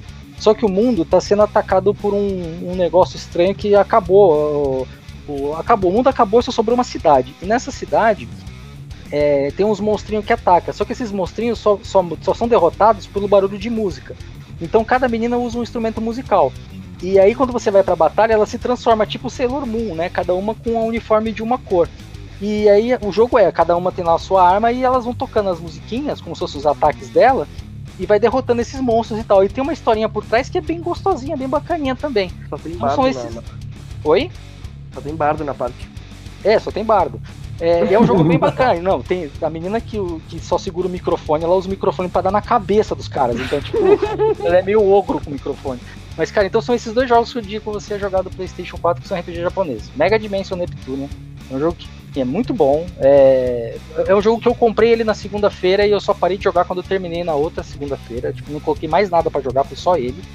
Ah, e esse Omega Quintet. São os dois jogos que eu te aconselho a jogar. Se você procurar, vai ter mais uma porrada lá. Mas esses são os dois que eu te indico assim que você vai se divertir, vai, se, vai, vai, vai ser bem bacana e você vai gastar pouquinho pra jogar eles. E aí, Alexandre, tem algum que você queira indicar? É, pra PlayStation 4 em específico eu não conheço muita coisa assim, sabe? Então, além dos que eu falei aqui, eu acho que eu não teria muitas indicações pra ele, até porque se eu indicasse alguma coisa que eu vi que talvez seja boa, talvez realmente de fato não seja tão boa. Então eu prefiro não deixar nenhuma indicação pra não acabar decepcionando o nosso amigo. Ó, eu, sou fã da série da série Neptunia, tá? Eu tenho do PlayStation 3 aqui, que eu comprei japonês. O jogo veio com o livro, o livro do jogo, veio com a capa, veio com CD, veio com um pôster, veio com uma porrada de coisa. Depois, depois um dia eu tiro uma foto lá e mando pro Noguês postar lá no, no Instagram dele. Eu não Boa. Instagram. Não façam Instagram em meu nome. Ah, Mas é isso aí, gente. Eu acho que esse assunto foi bom pra ser o começo, né? Que semana que vem tem mais. Semana que vem o bicho vai pegar, né? Semana que vem vai ser pesado também. Mas é isso aí, ô, Odinho. Quer fazer um resumão? Opa, eu acho que eu, eu- eu me absti o máximo possível aqui, porque também Acordou, acordou. eu me senti. Eu não, não, não teria é, é, capacidade e experiência como vocês têm para falar com tanta propriedade do assunto. Então, passei mais escutando, fazendo minhas anotações. Eu de fato lembrei do, do Vagrant, é, Vagrant, Vagrant. Story. que eu joguei muito, joguei pra caramba e realmente eu não sabia que ele tinha essa vertente, ele tinha essa, essa, essa denominação, né, e todas as outras também. Eu acho que é, teve muita gente que jogou muito é, RPG japonês sem nem saber que estava jogando um RPG japonês ou que nem estava jogando um RPG, que só estava jogando mesmo porque achou maneira, curtiu aquilo. É, particularmente eu acho muito interessante, eu acho muito maneiro a questão do, dos turnos, né, do, do, da, da estrutura desses RPGs que, que tinham antigamente tudo mais, eu achava bem fantástico, achava bem incrível, porque você precisava de fato ter uma estratégia, de você preciso atacar primeiro de tal lado e, enfim, preciso poupar a mana de tal lugar ou usar tal habilidade e tudo mais. É, acho também que a questão desse desse dos RPGs, acho que não só o japonês, mas no, no geral, a gente criou, na verdade, foi aprendido a criar um, uma história, um enredo bacana para que você tivesse uma ligação de por que você está fazendo isso ou deixando de fazer, enfim. Acho que é, foi um assunto que deu. A, a, acalorou o coração do, do Zengler, principalmente aí, que hoje ele deve ter ficado bem feliz. Eu deixei ele falar bastante. Eu cedi o meu, a minha, o meu, meu espaço de fala para ele hoje, para ele poder se empolgar o suficiente. Acho que é isso daí. Obrigado, meu amigo. Eu usei bem esse espaço que você cedeu, viu? E você, Noguês? Cara, eu tô. Assim, eu fiquei muito feliz com esse bate-papo hoje. Como na maioria dos podcasts a gente sempre faz, né, Zengloff? A gente vem lá do início, vem trazendo nosso, né, nossa vivência, assim, de, de, de game que a gente tem desde lá de muitos, muitos anos atrás, até culminar nos jogos atuais, né? E, cara, foi um papo incrível. Uh, eu, cara, quero RPG de turno. Sou saudosista. Quero que os RPGs tenham turno. Pode ser. Cara, inventa uma parada híbrida, velho. Entendeu? Pode fazer. Pode fazer, pode agradar gregos e, e troianos, né? E eu acho que a gente consegue, né, cara, hoje com a tecnologia. Eu vou rapidamente usar um exemplo aqui que foi que não tem nada a ver com RPG, que é um game que tá concorrendo em várias categorias esse ano aí no, no Game Awards, que é o Resident Evil 2 Remake. Cara, era muito fácil tu ter deixado esse sistema de câmera que tá lá e ter implementado uma opção de tu poder selecionar o sistema de câmera antigo também, né? Como eles fizeram no, no Resident Evil 1, entendeu? Então a tecnologia, ela, que nem a gente comentou uh, uh, no, no, no, podcast hoje, ela chegou realmente para suprir uh, as necessidades que há um tempo atrás não, não, não se era possível fazer de determinada forma. Mas a tecnologia, ela tá aí, ela também pode agregar né, mais coisas e manter as antigas trazer essa uh, homogeneidade, né? Deixar homogêneo assim, o, o sistema. Usando as, as. utilizando de ferramentas antigas e implementando as novas, que antes não tinha necessidade. Então é, é possível hoje fazer isso, né, gente? E acho que também às vezes falta um pouco de visão, né? A galera mira muito no, na modinha, né? Eles vão seguindo a trilha, vão seguindo a, a as tendências, né? E, fosse, e se vocês forem analisar historicamente, quem fez história foi quem quebrou as regras, meus amigos. Foi quem fez diferente, né? Quem faz história é quem faz diferente. Quem faz igual é só mais um no meio do caminho. É, Noguês disse tudo. Então, Noguês, eu vou te dar uma notícia para você ficar bem bravo nos próximos dias, tá? Vazou que já estão produzindo o remake do, final, do Resident Evil 3. E vai ser com a mesma câmera do 2, então continua ficando bem puto aí. Provavelmente. Mas não tem problema. Vamos subir hashtag lá de novo no Twitter e vamos pentelhar a capa com que nem fizeram no 2 lá. No 2 subiu É, o Noguês ele fez um. Noguês ele fez um, um abaixo assinado e mandou pra Capcom lá, só que esqueceu de mandar em japonês. Uh, Alexandre. e tu, teu resumo do dia de hoje? Ah, eu a, a, adorei o convite de novo, ainda mais pra falar de um assunto que eu amo, amo, amo, amo de paixão mesmo. Sempre joguei aficionadamente RPGs de todos os tipos de action, ATB, por turno. Então uh, acabo me, me, envolvendo demais com o assunto, né? Então acabo gostando muito de falar e às vezes acaba até me, me passando um pouco e a, a, acabo chamando muito, muito título e não dá tempo de falar tanta coisa, porque é muito jogo bom, é muito jogo bom. JRPG é um estilo que eu sou assim, ó, apaixonado. Joguei. Posso tá abusando aqui, mas acho que eu joguei mais de mil títulos, mil e quinhentos títulos por aí. Então é muito jogo. Se for falar de tudo, é, é quase que impossível, né? Conseguir botar num podcast só a quantidade de, de títulos que eu, que eu já joguei, fora a quantidade de jogos que eu acabei esquecendo de mencionar aqui hoje. Né? E a respeito do Gregos e Troianos, que meu mano tava falando ali, eu queria fazer um, um já um jogo mais atual, que é o próprio Final Fantasy VII, pelo que deu para ver nos trailers ali, que eles estão tentando ainda agradar, pelo que eu pude perceber, os saudosistas, né? da parte do turno. Que enquanto tu tá ali dando o ataque comum ali, o, o regular ataque ali, tu tá meio que na, na, na, forma mais ativa ali, meio tipo Secrets of Mana mesmo, né? Aí quando enche a tua barra de, de ação lá, aí dá aquele slow, aí tu faz a tua ação e volta de novo. É um Olha que legal! Que achei, é, é um jeito que eu achei super bacana de, tipo, tentar agradar o pessoal antigo e ainda tentar agradar o pessoal novo, que não tem muito essa paciência de ficar, ah, tem que esperar a barrinha encher. Sempre tem os, os chorão, né? Mas, cara, era muito triste, sabe? E, tipo, pra mim que gosto desse tipo, desse gênero de jogo, hoje em dia tá realmente cada vez mais difícil de escolher algum jogo para jogar, né? Ou então sai para um console um jogo, aí sai para outro console outro jogo, aí sai para um outro console um outro jogo. Tu vai ter que comprar três consoles para jogar três jogos, sabe? Então é eu me vendo nesse mundo hoje em dia uh, de tecnologia, tudo tão rápido, tudo tão ligeiro, e eu, eu acho que eles estão falhando um pouco ainda nessa questão de tipo, ou então lança para tudo que é videogame, assim bem que daí não, não tem como, porque daí algumas, algumas máquinas vão acabar não rodando. Mas enfim, tinha que tentar, sei lá, tentar achar alguma forma de me agradar também. Tô com saudade disso. o problema é que a gente vai ver cada vez menos esse tipo de jogo, cada vez mais nichado. Eu, eu aconselho, se você estiver procurando, cara, dá um jeito de investir no Switch, que é o único que está sobrevivendo ainda disso. Uhum. De resto, tá complicado mesmo. Como eu disse, no, no PlayStation 4 tem dois que saiu, mas já tem muito tempo que saíram esses dois jogos. Então não sei como é que vai ser daqui pra frente, né?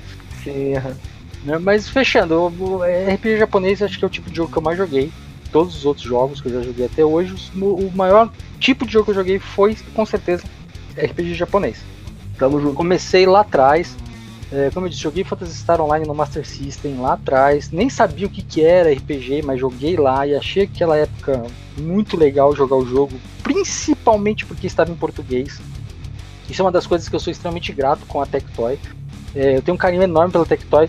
É, pode ser o que for, pode, eles podem ser careiros com algumas coisas que não faz sentido, mas, cara, eu tenho um carinho que, ele, que, por eles que eles tiveram por mim quando eu era mais novo e eles traduziam jogos que, cara, eu não ia conseguir jogar de jeito nenhum. Então acho que isso é, é bem bacana. É, e assim, é um tipo de jogo que, enquanto sair, enquanto tiver, eu vou estar tá procurando um jeito de jogar. E quando não tiver saindo mais, eu tenho aquele monte de jogo que eu já joguei que eu posso jogar de novo, porque, cara, são muitos jogos, é muita coisa. A gente falou de jogo hoje quando botava a mão há mais de 10 anos, mas só o fato de mencionar no jogo me deu vontade de jogar de novo. Então é, é, é, é bem, bem, é bem legal, é um tipo de, de gênero que é, se você aprendeu a gostar, cara, não, não, vai ter jeito, você vai jogar isso pro resto da sua vida. Mas é isso daí.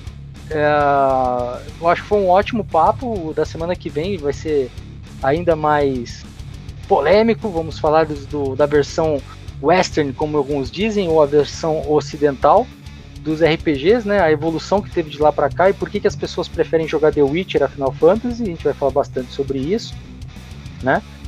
E antes disso, eu quero receber de vocês, eu quero receber os seus e-mails, eu quero receber os WhatsApps, eu quero receber as mensagens no nosso grupo do, do Facebook, eu quero que você participe da nossa live toda terça-feira a partir das 9 horas, esteja lá. Vamos assistir, vamos prestigiar. E olha, a gente teve aí essa semana sorteio de joguinho, sabe? Coisa que só vai participar quem estiver participando da live lá, poder saber qual é a regra para participar do joguinho. Aqui a gente já sabe quem é o campeão, quem é que ganhou a cópia do joguinho. Você sabe quem foi que ganhou, Dinho? Que Cara. rufem os tambores. Foi o Renezinho, Renezinho, não é isso? Ou eu tô bem enganado? Renezinho, Renezinho ganhou a cópia do Castle Crash. Renezinho, fique esperto aí que nos próximos dias a gente vai mandar um e-mail pra você com o, o- como você vai fazer pra resgatar o seu joguinho. Parabéns, obrigado por participar. É, gente, muito obrigado pela participação de vocês, de verdade. Agora eu quero que vocês continuem participando. Mande pra gente e-mail no castpdg@gmail.com. castpdg@gmail.com. Mande também mensagem no nosso grupo do Facebook. Papo, é, Papo de Gamer Podcast, tá lá no Facebook, é um grupinho bem bacana, a gente posta as coisas lá também pra vocês verem, posta horário de live, posta tudo, o Noguês posta as coisinhas do TikTok dele, a gente, ele, a gente posta tudo por lá, é só participar, não esquece disso, e tem também o WhatsApp, Noguês, qual que é o número do WhatsApp? Sim, sim, temos o WhatsApp do Papo de Gamer. O número é o 519-9996-8286. Mande sua mensagem, mande seus questionamentos, suas perguntas, deixe suas opiniões, suas ah, ah, dicas, o que você quiser mandar, manda áudio, gente. Ninguém tá mandando áudio. Manda um áudio com a sua pergunta em áudio, que a gente insere aqui no podcast a sua pergunta com áudio, com você perguntando com a sua voz mesmo manda áudio para nós no WhatsApp que a gente coloca aqui no programa. É isso aí. Então, gente, não deixe de participar, participe. Eu sei que você que está ouvindo a gente fora do Brasil também, manda. Cara, a gente é muito ler as mensagens de vocês, não só perguntas, manda também alguma coisa que vocês querem falar. A gente falou alguma besteira aqui, manda pra gente aqui, corrige a gente. A gente gosta de ver a opinião dos outros, a gente gosta de ver que a gente errou também aqui. Nós não somos donos da verdade, a gente fala o que nós vivemos. Pode ser que nós vivemos de um jeito que não foi o que as outras pessoas viram, mas manda pra gente, a gente vai ver isso daí, vamos conversar. E, cara, Dinho, quer mandar um abraço? Cara, eu queria agradecer muito, de verdade aí, ah, todo mundo aí que tá ouvindo a gente, todo mundo tá, tá participando, né? Mesmo a gente tendo essa, essa eh, eh, pedindo sempre para todo mundo participar mais e tal, mas é muito, é muito bom, é muito gratificante. Eu agradeço, agradeço vocês aí também pelo episódiozinho de hoje, foi incrível. E é isso aí, galera. Muito obrigado. A gente se vê aí no próximo episódio. E a gente se vê também aí no Facebook, fb.g barra canal do Dinho, de segunda a sexta a partir das 20 horas. E no Instagram, Robertinho Cardoso, vocês me encontram lá perdido. E é isso aí, galera. Muito obrigado e é nóis. Grande Noguês, vamos mandar um abraço? Claro, com certeza, cara. Eu começo aqui mandando um abraço para todos os componentes da mesa aqui. Tô muito feliz, muito contente, cara, de estar participando desse projeto. Quando o Zenglaf veio encabeçando esse projeto do podcast, eu pensei de, pô, cara, deve, pode ser legal. E não pensei, cara, o que eu não pensei foi que em tão pouco tempo nós iríamos atingir tantas pessoas, cara. A gente tem controlado lá nossa audiência no, no, no Spotify, né, principalmente, apesar de estar disponível em outras plataformas, que obviamente alguém deve estar ouvindo em outras plataformas também. Uh, mas lá o nosso controle é a princípio é só pelo Spotify e a gente nota o crescimento semanal, cara. Vocês estão ouvindo, vocês estão compartilhando com a galera. E isso deixa assim, me deixa, e aposto que os meus colegas aqui também, muito, muito, muito felizes, cara, de saber que esse nosso trampo tá se esparramando, que a galera tá curtindo, que a galera tá ouvindo, que a galera tá compartilhando. Cara, demais, é a mesmo. Frase, a frase que eu digo assim, ó, coisas que o dinheiro não paga, sabe? Eu espero que todos que estão nos ouvindo um dia possam sentir isso, sabe? Aquelas coisas que o dinheiro não paga, cara. Não tem dinheiro que pague isso. É realmente muito gratificante ver que a gente tá agradando um pessoal que tá ouvindo e tá compartilhando, e o pessoal parece que tá compartilhando e compartilhando, e cada vez a galera a, a, nos, nos, ouvindo mais aí. Muito legal, fico muito agradecido mesmo, agradecido demais por todo mundo aí que tá nos ouvindo e tá participando, mandando perguntas e tudo mais. Certo, gente? Fico muito feliz, agradecido novamente e deixo meus contatos aí para quem quiser entrar em contato comigo de alguma forma. É arroba Fernando Noguês pro Facebook e arroba Fernando Noguês pro Twitter, arroba Real Noguês pro Instagram e peço encarecidamente que todos compareçam lá no meu canal no YouTube, youtube.com barra Fernando Noguês e se inscrevam lá, ativem o sininho para estar sempre por dentro lá das últimas novidades do, do, do mundo dos games. E agora trazendo umas lives também pra vocês, bem divertidas. Extremamente agradecido. Abraço pra todos. Muito obrigado, Noguês. O prazer é sempre nosso, cara. Quando a gente começou esse papo lá atrás, assim, a gente pensou, ah, vamos fazer, legal, bacana a gente falar sobre as nossas experiências e realmente ver que as pessoas estão acompanhando é incrível. É, é uma sensação, assim, é, difícil de, de falar. É, é assim, nós, nós, fazemos isso porque nós nos divertimos muito, sabe? É bem legal se reunir nos dias que nós nos reunimos para falar sobre os games. E querendo ou não, nós temos as nossas, as nossas outras atribuições. Então a gente não conversa antes para falar, não, vamos falar sobre tal coisa. Não, a gente senta aqui como se fosse um papo de bar mesmo e conversa sobre os assuntos que a gente E chegamos na hora e vamos, vamos batendo papo, é isso aí. É, então é, é bem divertido, é, bem, é, é, legal que vocês estão gostando, legal que vocês estão participando e continuem, continuem, porque, cara, isso é, é um prazer inenarrável pra gente. E Alexandre, Alexandre, quer mandar um abraço também? Ah, eu quero mandar um beijo pra minha mãe, um beijo pro meu pai e outro pra você. Muito obrigado, foi assim. Cadê a Xuxa? Muito bom. Muito obrigado, agora senta lá, Cláudia. Senta lá,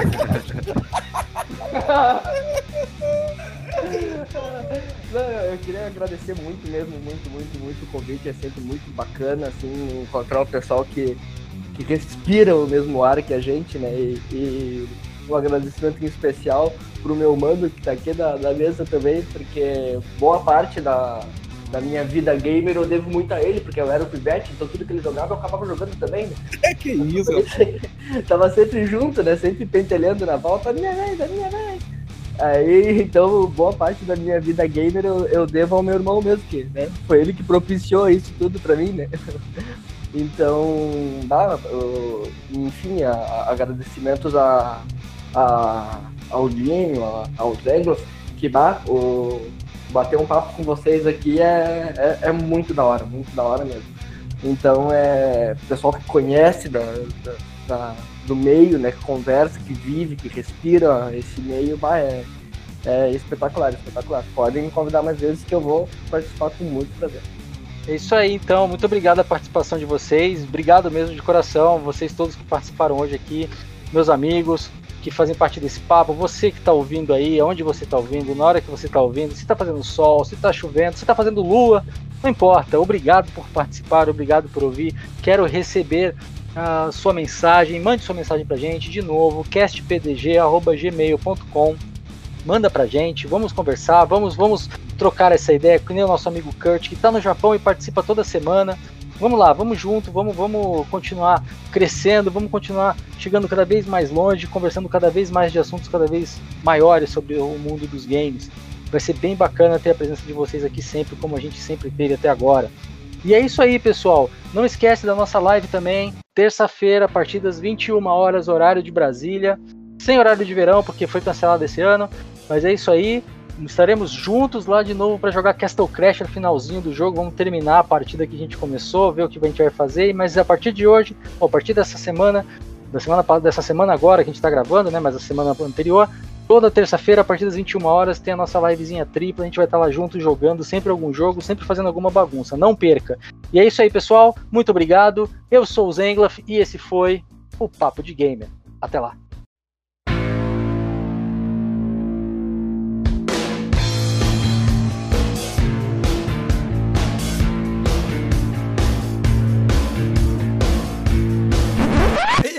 Epa, segura, tá aí ainda?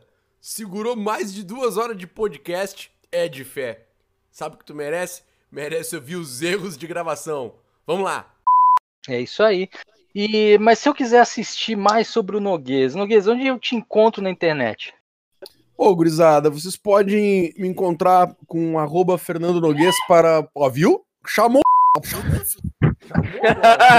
é um vampudo, pera aí que eu vou tapar ele. Ele queria participar do podcast. Tá querendo falar suas redes sociais. Veio entregar o jogo e o cara me ligou. e morreu. Bloco, bloco, bloco.